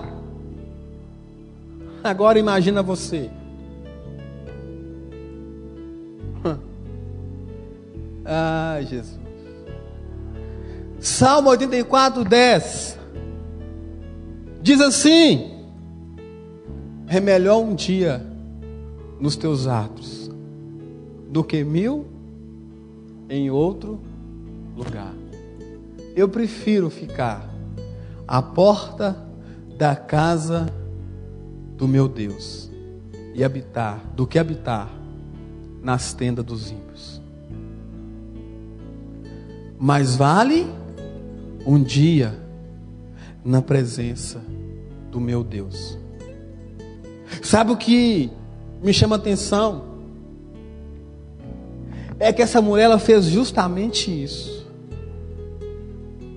300 dias ou quase um ano. Eu não sei quanto tempo durou o processo. Eu não sei, diaconisa Anja, quanto tempo que ela gastou para fazer a unção, quanto tempo ela gastou para derramar o perfume em Jesus. Mas ela entendeu uma coisa que eu e você precisamos entender. Para ela não importava esse um ano de trabalho, esse um ano de sacrifício. Por isso eu disse para você que não é sobre dinheiro que eu estou falando. Eu só fiz a conta para você entender. Mas é sobre aonde nós devemos estar. É sobre aonde nós precisamos estar, porque ela não preocupou. Para ela não estava nem importando um ano dela de trabalho, talvez para alguns, para muitas pessoas, jogado fora. Para muitas pessoas, aquele dinheiro foi um desperdício porque era um ano da vida dela, mas ela estava mais preocupada. Não era em perder um ano da vida dela, mas era em ter pelo menos um minuto que fosse na presença de Jesus. Às vezes nós precisamos entender que nós precisamos é viver cada minuto, cada segundo, cada milésimo na presença de Jesus. As pessoas aí fora não vão nos entender. As pessoas que não sentem ou não sentiram o que nós sentimos não vão entender, mas eu e você que já experimentamos a presença de Deus, nós precisamos ponderar e entender que de fato mais vale um minuto na presença de Deus do que um ano inteiro sem sentir a Sua presença. E às vezes, nós estamos, irmãos, negociando isso. Às vezes a carne, a carne começa a pular, a carne começa a mover, a carne começa a mexer, a carne começa a ter força, e nós não sentimos mais a presença de Deus. Eu quero que você responda para você, não para mim, isso é íntimo, essa pergunta é particular. Mas tem quanto tempo que você não sente a presença de Deus profundamente? Eu não sei se alguém está aqui nessa noite, há muito não sente a presença de Deus. Às vezes falava em línguas como evidência do batismo com o Espírito Santo e não fala mais. Eu quero dizer para você que o Espírito Santo de Deus ele continua operando, ele não mudou. Ele continua batizando, ele não mudou. Ele continua convencendo, ele não mudou. Ele continua consolando, ele não mudou. Ele continua quebrantando o coração. Deixa eu dizer uma coisa para você: Pai, Filho e Espírito Santo continuam os mesmos, eles não mudaram. Mas nós mudamos. Porque antes era um jejum de pelo menos 12 horas. Antes era pelo menos, pelo menos três momentos de oração de pelo menos uma hora. E eu posso dar um exemplo para você bíblico. A palavra diz que existe ou existiu um homem muito sábio chamado Daniel. E a palavra diz que ele orou, orou, mas houve uma luta espiritual que impediu que a sua oração chegasse a quem? A Deus. Falamos sobre isso, né, Daniel, esses dias. Mas o anjo disse para ele: desde o primeiro momento que você orou, a sua oração foi ouvida. Mas esse homem tinha vida com Deus. Esse homem orava, esse homem buscava. Às vezes nós não, fazemos nada para Deus e achamos que Deus ouve a nossa oração de qualquer maneira. Nós oramos de qualquer maneira, de qualquer jeito, de qualquer forma. Nós achamos que é só chegar, dobrar o joelho e falar: Senhor, eu estou aqui, irmãos, em nome de Jesus. Estamos falando de um Deus que é soberano, de um Deus que é rei, de um Deus que é grande, de um Deus que é poderoso, de um Deus que está acima de tudo e todas as coisas eu não posso chegar diante dele de qualquer maneira. Eu quero chegar diante de Deus de qualquer forma. E o pior é que às vezes eu fico decepcionado porque Deus não me respondeu. Mas eu fui de qualquer forma. Fala, Deus. Quando a gente vai na audiência, que já foi na audiência aí, trabalhista, seja qual for, como é que a gente chega diante do juiz? Irmãos, é uma coisa que eu não entendo. A gente quase não conversa. Vou. Não passa não, né? Tem que bem. Assim tá bom, irmão? Vai, não passa, né? Agora, como é que a gente fala com o juiz? Vossa Excelência. Vossa Excelência. A gente fica cheio de trejeitos, cheio de coisas, cheio de medo, cheio de respeito, cheio de reverência. Aí eu chego diante daquele que criou tudo e de qualquer maneira? Como assim?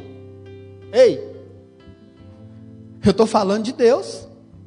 Eu estou falando para Deus, eu estou falando com Deus, não vamos confundir as coisas. Não é porque Ele me ama que eu posso tratá-lo como qualquer pessoa, porque Ele não é qualquer pessoa, Ele é simplesmente aquele que criou tudo, que fez tudo, que te deu vida, que me deu vida, que entregou o seu filho, que morreu por mim e morreu por você. Então nós temos que entender a reverenciar esse nosso Deus. Não é de qualquer maneira. E se tem uma audiência, pegando como exemplo, eu não posso perder o horário. Porque vamos dar um exemplo aqui para ficar mais tranquilo. De repente você foi lesado lá no seu trabalho, e é um direito seu, não sou contra, não. Pelo contrário, a justiça está aí para nos auxiliar. Olha, eu fui lesado e eu perdi ali um valor, eu quero reaver esse valor. A gente tem um interesse enorme na causa porque a gente foi prejudicado. E a audiência então está marcado para duas horas, 14 horas da tarde. Quando é meio-dia, eu já estou lá, pronto. Porque se eu perder, o que, que o juiz faz? Dá ganho de causa para outra parte, porque você não chegou no horário. Eu não sei aqui, mas Belo Horizonte tem um trânsito que só Jesus na causa. Como disse o Alcemar outro dia, o, o metrô parece lata de sardinha que se você tirar o pé do lugar, você não põe de volta não, porque alguém já colocou no lugar. Então a gente tem que sair cedo, porque senão perde a audiência, vai com a melhor roupa, do melhor, da melhor maneira, chega no horário, e gastamos o tempo porque a gente tem interesse, eu vou estar diante de um juiz. Mas quando eu estou diante do juiz, dos juízes, do rei dos reis, eu chego de qualquer maneira, a hora que eu quero, do jeito que eu quero, e faço como eu quero, e eu ainda acho que eu estou dando o melhor para Deus? E eu finalizo. A mulher carregava um vaso de alabra, alabra, alabastro. E o verso 3 que nós lemos, a parte B, diz assim: A qual quebrando o vaso, derramou um unguento sobre a cabeça de Jesus. O que ela fez com o vaso? Quebrou. Deixa eu dizer uma coisa para você.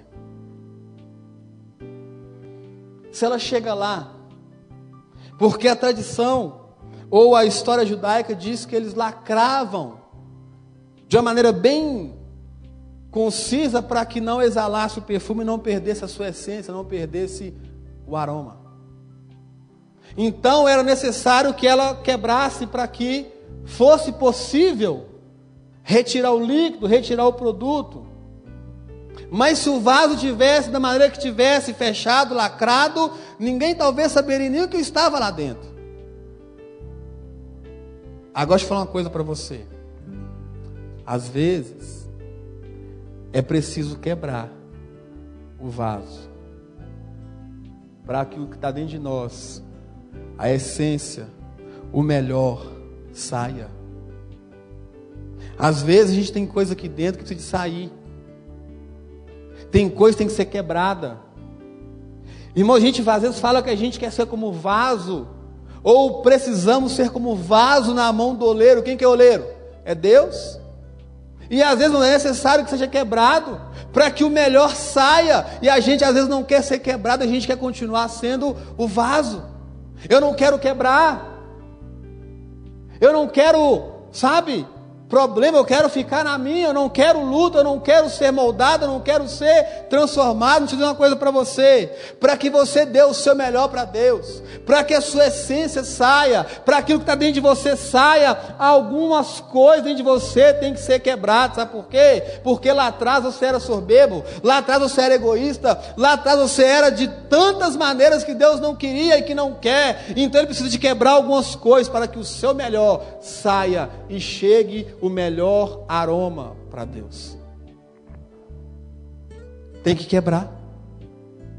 O nosso maior, a maior, dificuldade que nós temos é de permitir ser quebrado. Porque às vezes dói. Mas é necessário. É necessário quebrar. É necessário, irmãos, que a gente quebre o orgulho. Tem pessoas que não sentem mais a presença de Deus, sabe por quê? Porque o orgulho tomou conta. Ah, porque o meu parente me fez mal. Quebra o orgulho. Ainda que te doa, fala assim: eu tenho que perdoar aquele cara, mas ele me insultou. Perdoa. Quebra o orgulho, perdoa. E quando você quebrar o orgulho e perdoar, de dentro de você sai aroma, sai o melhor, sai essência, sai bálsamo e o Senhor vai receber, porque a palavra fala que chega como aroma suave a nossa adoração, a nossa oração para Deus. Às vezes Deus não está recebendo, não está chegando melhor porque está lacrado, porque está tampado, porque está fechado. Tem que quebrar. Irmãos, aconteceu comigo algo justamente sobre isso. Eu fiz uma viagem que eu falei com o Rocha. Melhor não ter feito. Mas eu tive que aprender a quebrar o meu orgulho. Eu tive que. Falei, meu Deus, eu fiquei tão chateado nessa viagem. Mas por fim eu falei, Senhor, essa mulher quebrou as suas economias, ela quebrou para que saísse o melhor. E eu aprendi que eu preciso de quebrar, e eu quebrei, para que saísse o melhor. E do dia que você aprende a quebrar para sair o melhor, nunca mais você é o mesmo. Você começa a ver as coisas de Deus de outra maneira, você começa a ver a presença de Deus de outra forma. Eu começo a sentir a presença de Deus de outra maneira que talvez eu não consiga explicar, mas porque foi quebrado o orgulho porque o melhor saiu. Hoje eu consigo chorar na presença de Deus. Eu consigo, irmão, sentir a presença de Deus. E às vezes pessoas não sentem porque não estão permitindo ser quebrado. E olha que eu fui quebrado lá atrás. E quando foi sexta-feira eu tive que ser quebrado de novo. E às vezes é assim. Às vezes Deus quebra um pedacinho aqui. E a gente é teimoso que a gente quer ir lá e quer colar. Deus, eu vou quebrar essa pontinha aqui. Você precisa de quebrar o orgulho. Ele quebra a pontinha, você vai lá e quer colar. Só que aí, Deus não quer nada colado. Não quer nada remendado. O nosso Deus, Ele faz de novo. Ele faz novo. Então Ele quer nos ensinar nessa noite a fazer novo. A fazer de novo. E se nós perdemos essa essência, se nós talvez permitimos que essa essência foi embora, a essência do Espírito Santo que entrou na sua vida, quando você aceitou Jesus, se ela talvez está escondida, se ela está abafada, o Senhor te chama a ser quebrado nessa noite, para que essa essência possa brotar, para que essa essência possa sair, porque essa essência precisa, a essência precisa chegar como aroma suave ao nosso Deus. Eu quero te convidar a ficar de pé em nome de Jesus.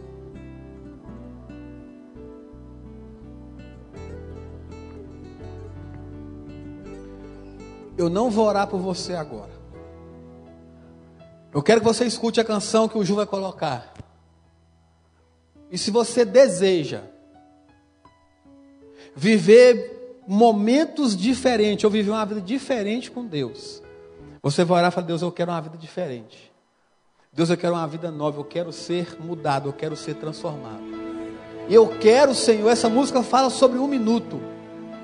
Eu quero, Senhor, esse um minuto na tua presença. Mas eu quero dizer que Deus te oferece muito mais que um minuto. Ore ao Senhor nessa noite. Vale mais que uma vida inteira sem ti. Apenas um minuto em tua presença, Jesus.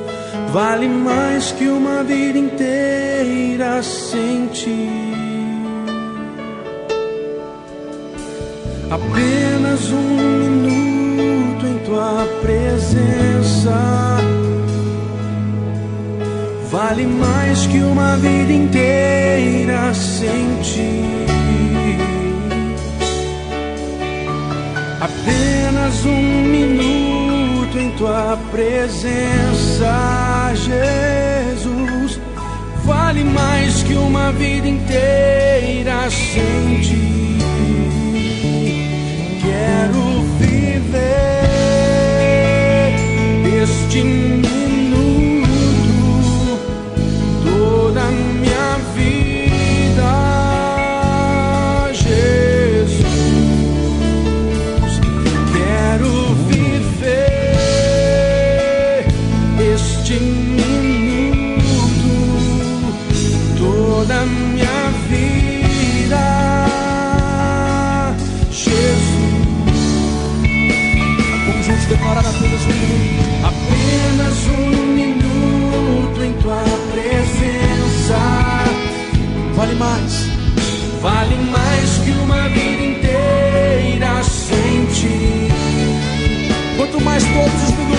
minuto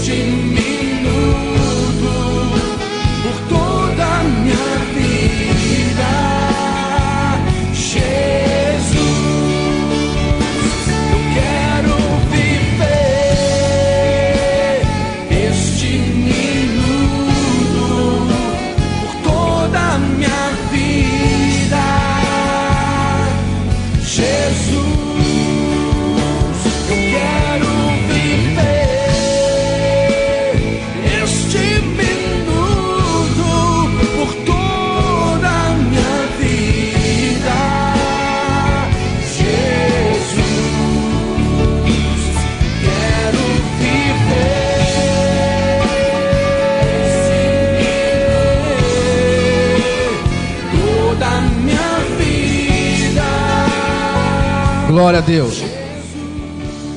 Pai, nós te louvamos, Deus. Ó Deus, eis o teu povo, ó Pai, que nessa noite orou pedindo algo diferente, algo novo. Ó Deus, sabemos que às vezes não damos o nosso melhor. Ó Deus, o que eu disse, o que eu falei aqui nessa noite, segundo a tua direção, é o exemplo do que nós vivemos às vezes. Aonde, meu Pai, fazemos tudo do nosso jeito da nossa maneira. E o Senhor é tão bondoso, tão maravilhoso, que o Senhor não nos priva de termos, meu Pai, os nossos momentos de lazer, a nossa diversão. Mas Deus nos ensina a entender algo: que o Senhor sempre será e deverá ser a nossa prioridade. Não tem como Deus ser diferente. Oh Deus, e quantas pessoas não sentem mais a tua presença?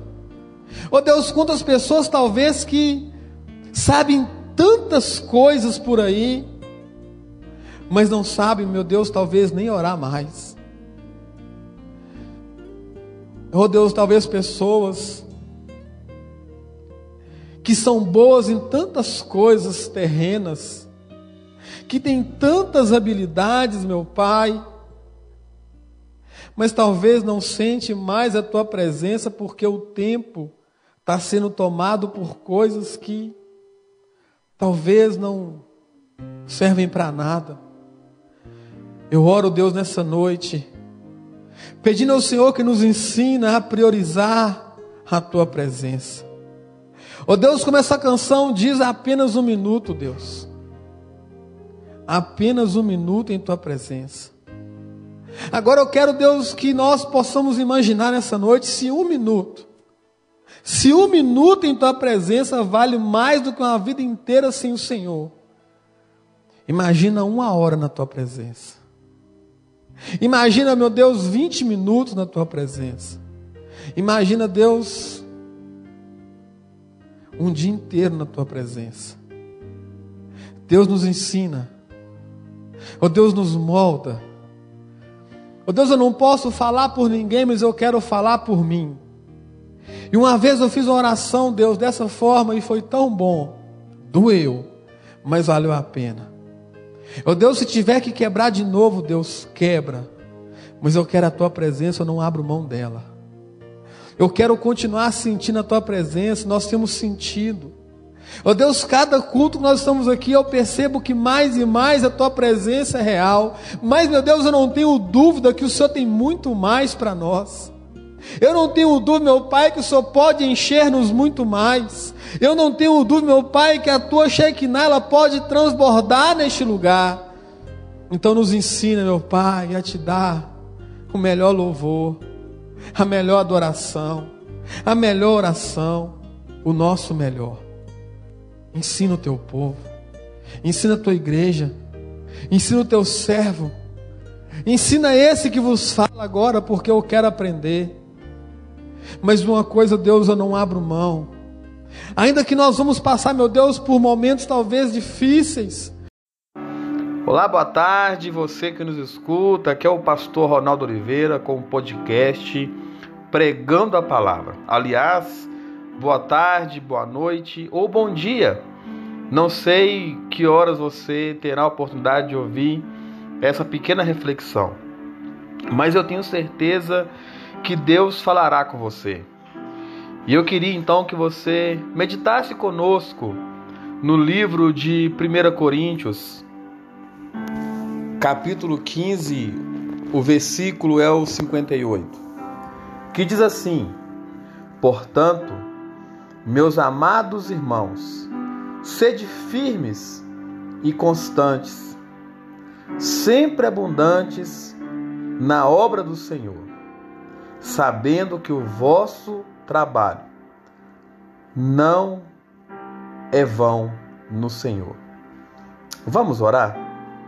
Pai, que o Senhor possa nos abençoar neste momento e que possamos, ó Deus, ministrar segundo a tua direção.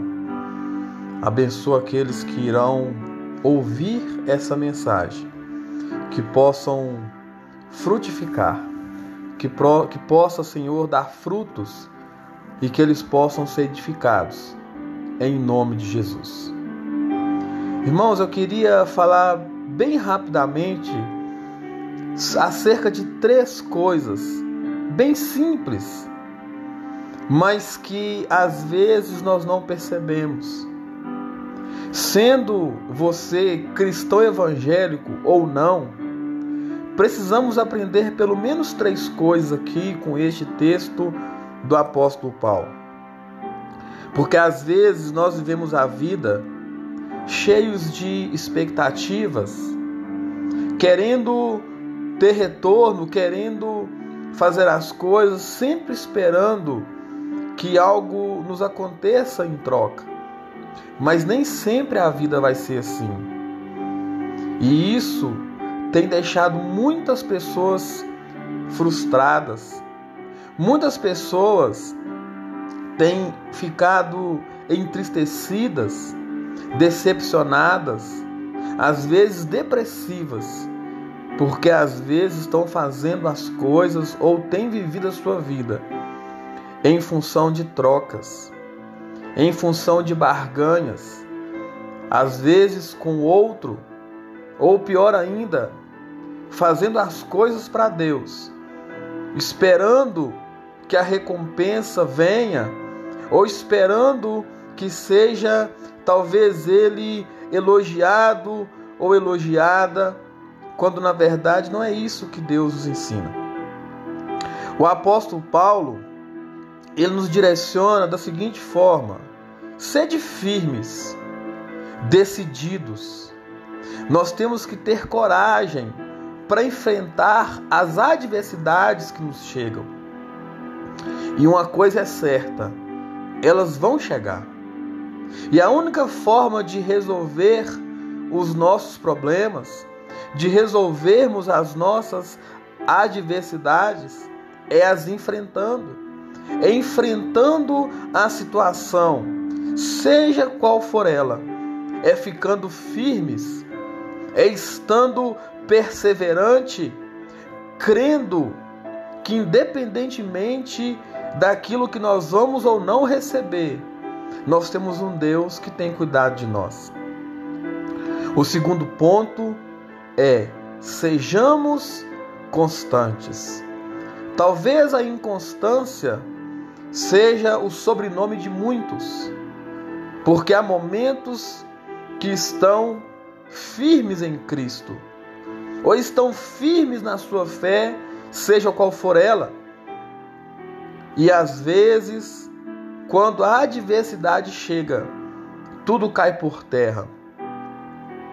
Às vezes temos uma fé em Deus enorme, mas em outros momentos nós já esquecemos tudo que Ele já fez por nós, tudo que Ele já nos proporcionou. Nós deixamos de lado os ensinamentos, os milagres, os cuidados, tudo que Deus já nos permitiu viver de repente já não vale mais nada. De repente já não faz mais sentido. E perdemos então a esperança. Desacreditamos. Não queremos mais. Deixamos de lado tudo aquilo que nós vivenciamos com Cristo. Mas eu queria lembrar a você que irá nos ouvir através deste podcast. Isaías 49, 15 diz assim: Pode uma mulher esquecer-se de seu filho de peito, de maneira que não se compadeça do filho do seu ventre? Mas ainda que esta se esquecesse, eu, todavia, não me esquecerei de ti. Isaías 49, 15. Por último, não menos importante, não façam as coisas esperando recompensa humana. Não viva a sua vida em função de troca. Não viva a sua vida ou não siga a sua jornada esperando receber um tapinha nas costas, um parabéns, um elogio, porque às vezes isso não chegará. Às vezes isso não vai chegar até você. E às vezes pode chegar, mas é a visão humana. É a visão do homem. E o homem, ele não vê como Deus vê, porque Deus vê o nosso coração. Deus nos enxerga de forma inteira e interiormente falando.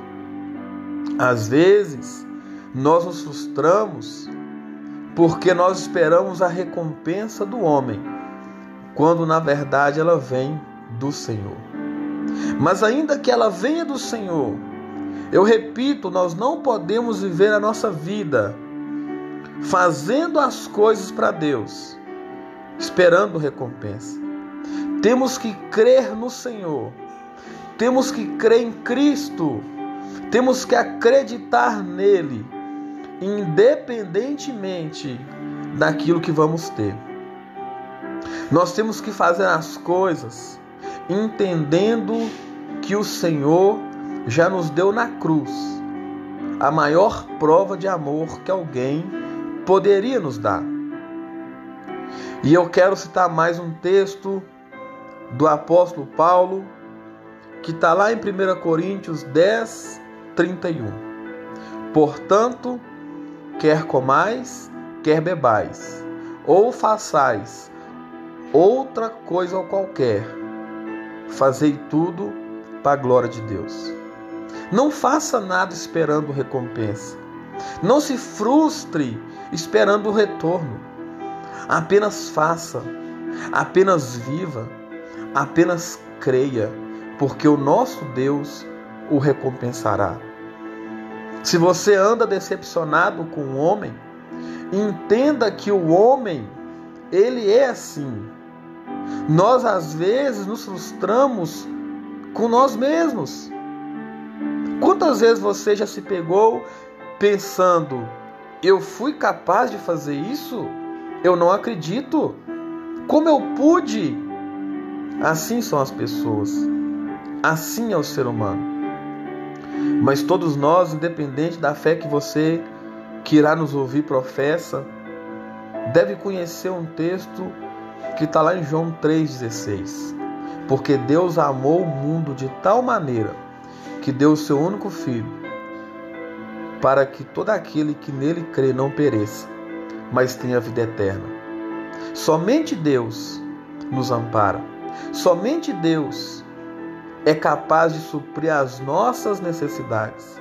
Esse vazio na alma que nós temos, somente Deus pode supri-lo. Essa ausência, essa falta que nós sentimos e às vezes não sabemos o que. Talvez você que nos ouve, você que irá ouvir essa mensagem, pode dizer, mas da onde vem essa ausência? Eu tenho tudo, não me falta nada. Mas o vazio da alma somente o Espírito Santo de Deus preenche. Somente o Espírito Santo preenche. Há coisas que nós fazemos, outras somente Deus pode fazer. Então fica firme Seja constante, persevere, creia, porque há um Deus no céu que tem zelado por ti, que tem zelado por mim, que tem zelado por nós. Não desanime, não desista, mas não deposite no homem a sua esperança.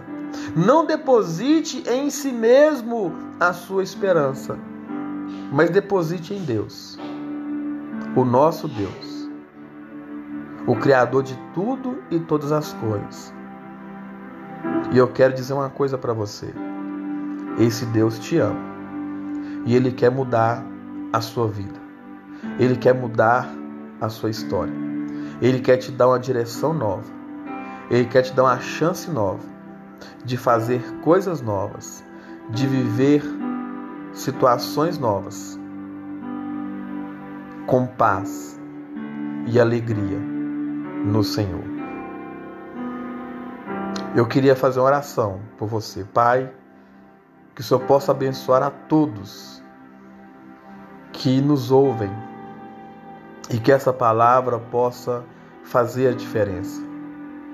Que nós venhamos aprender a confiar somente em Ti, a depender somente de Ti Pai, que o Senhor possa nos abençoar, que o Senhor possa nos ensinar, que o Senhor possa, meu Pai, nos guardar, em nome de Jesus. A você que nos ouve, um grande abraço, que o Senhor te abençoe. Eu, Pastor Ronaldo Oliveira, desejo a você toda sorte de bênção. Em nome de Jesus.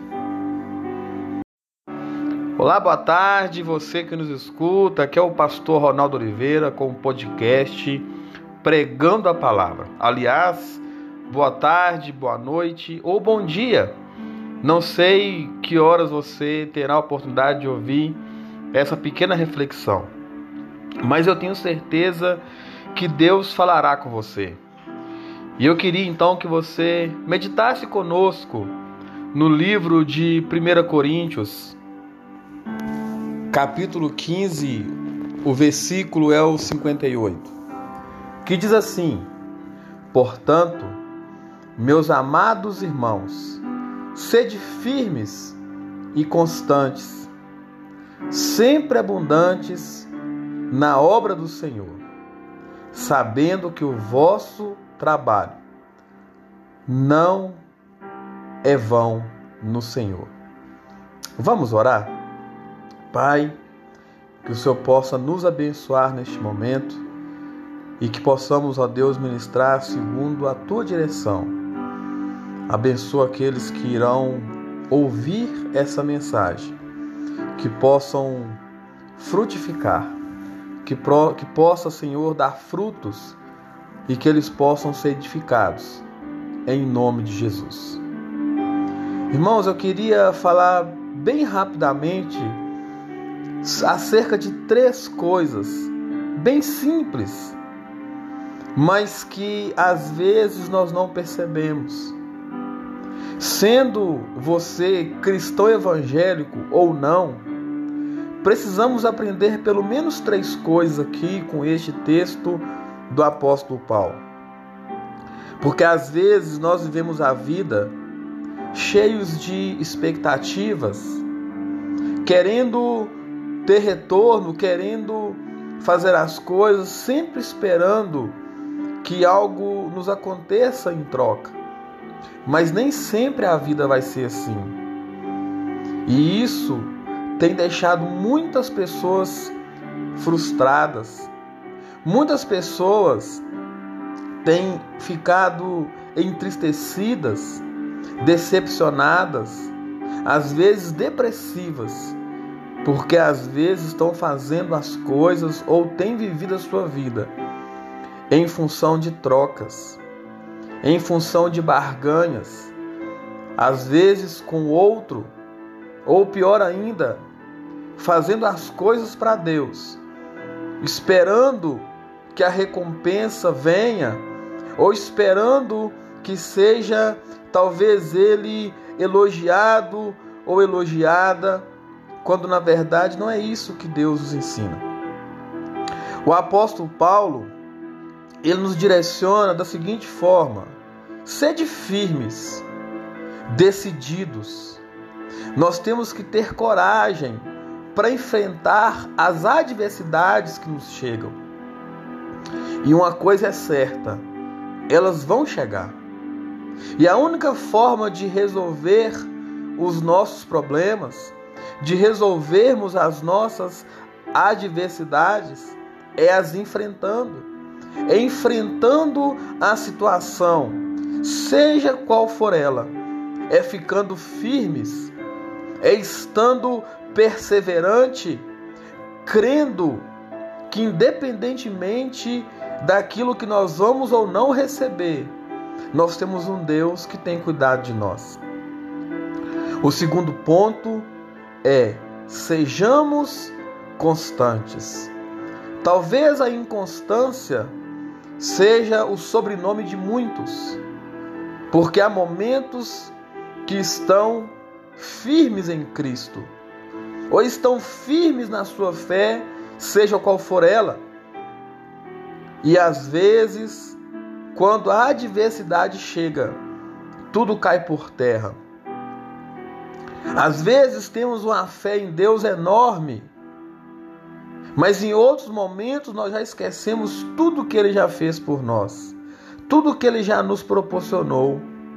Nós deixamos de lado os ensinamentos, os milagres, os cuidados, tudo que Deus já nos permitiu viver de repente já não vale mais nada. De repente já não faz mais sentido. E perdemos então a esperança. Desacreditamos. Não queremos mais.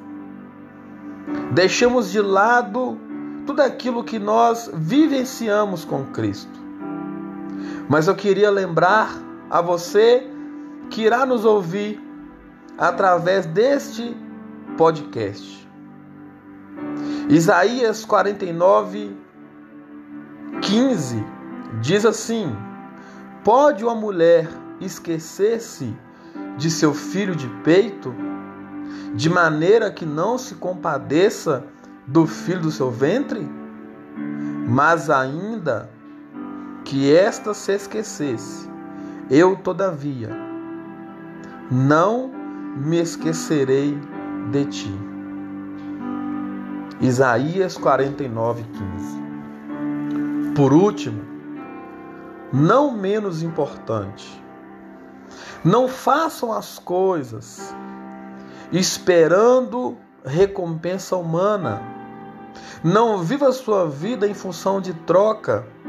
Não viva a sua vida ou não siga a sua jornada esperando receber um tapinha nas costas, um parabéns, um elogio, porque às vezes isso não chegará. Às vezes isso não vai chegar até você. E às vezes pode chegar, mas é a visão humana. É a visão do homem. E o homem, ele não vê como Deus vê, porque Deus vê o nosso coração. Deus nos enxerga de forma inteira e interiormente falando. Às vezes, nós nos frustramos porque nós esperamos a recompensa do homem, quando na verdade ela vem do Senhor. Mas ainda que ela venha do Senhor, eu repito, nós não podemos viver a nossa vida fazendo as coisas para Deus, esperando recompensa. Temos que crer no Senhor, temos que crer em Cristo, temos que acreditar nele, independentemente daquilo que vamos ter. Nós temos que fazer as coisas entendendo que o Senhor já nos deu na cruz a maior prova de amor que alguém poderia nos dar. E eu quero citar mais um texto do apóstolo Paulo, que está lá em 1 Coríntios 10, 31. Portanto, quer comais, quer bebais, ou façais outra coisa qualquer, fazei tudo para a glória de Deus. Não faça nada esperando recompensa.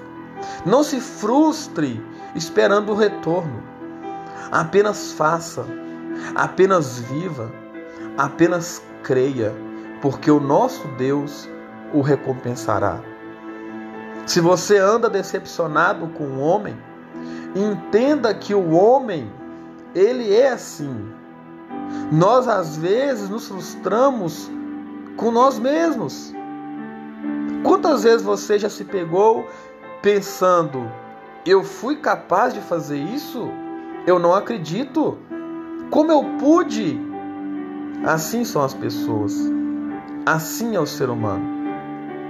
Mas todos nós, independente da fé que você que irá nos ouvir professa, deve conhecer um texto que está lá em João 3,16. Porque Deus amou o mundo de tal maneira que deu o seu único filho, para que todo aquele que nele crê não pereça, mas tenha vida eterna. Somente Deus nos ampara. Somente Deus é capaz de suprir as nossas necessidades. Esse vazio na alma que nós temos, somente Deus pode supri-lo. Essa ausência, essa falta que nós sentimos e às vezes não sabemos o que. Talvez você que nos ouve, você que irá ouvir essa mensagem, pode dizer, mas da onde vem essa ausência? Eu tenho tudo, não me falta nada. Mas o vazio da alma, somente o Espírito Santo de Deus preenche. Somente o Espírito Santo preenche. Há coisas que nós fazemos, outras somente Deus pode fazer. Então fica firme, seja constante, persevere, creia, porque há um Deus no céu que tem zelado por ti, que tem zelado por mim, que tem zelado por nós. Não desanime, não desista, mas não deposite no homem a sua esperança. Não deposite em si mesmo a sua esperança, mas deposite em Deus, o nosso Deus, o Criador de tudo e todas as coisas. E eu quero dizer uma coisa para você: esse Deus te ama e Ele quer mudar a sua vida, Ele quer mudar a sua história. Ele quer te dar uma direção nova. Ele quer te dar uma chance nova de fazer coisas novas, de viver situações novas com paz e alegria no Senhor. Eu queria fazer uma oração por você, Pai, que o Senhor possa abençoar a todos que nos ouvem e que essa palavra possa fazer a diferença. Que nós venhamos aprender a confiar somente em Ti, a depender somente de Ti. Pai, que o Senhor possa nos abençoar, que o Senhor possa nos ensinar, que o Senhor possa, meu Pai, nos guardar, em nome de Jesus. A você que nos ouve, um grande abraço que o Senhor te abençoe. Eu, pastor Ronaldo Oliveira, desejo a você toda sorte de bênção. Em nome de Jesus.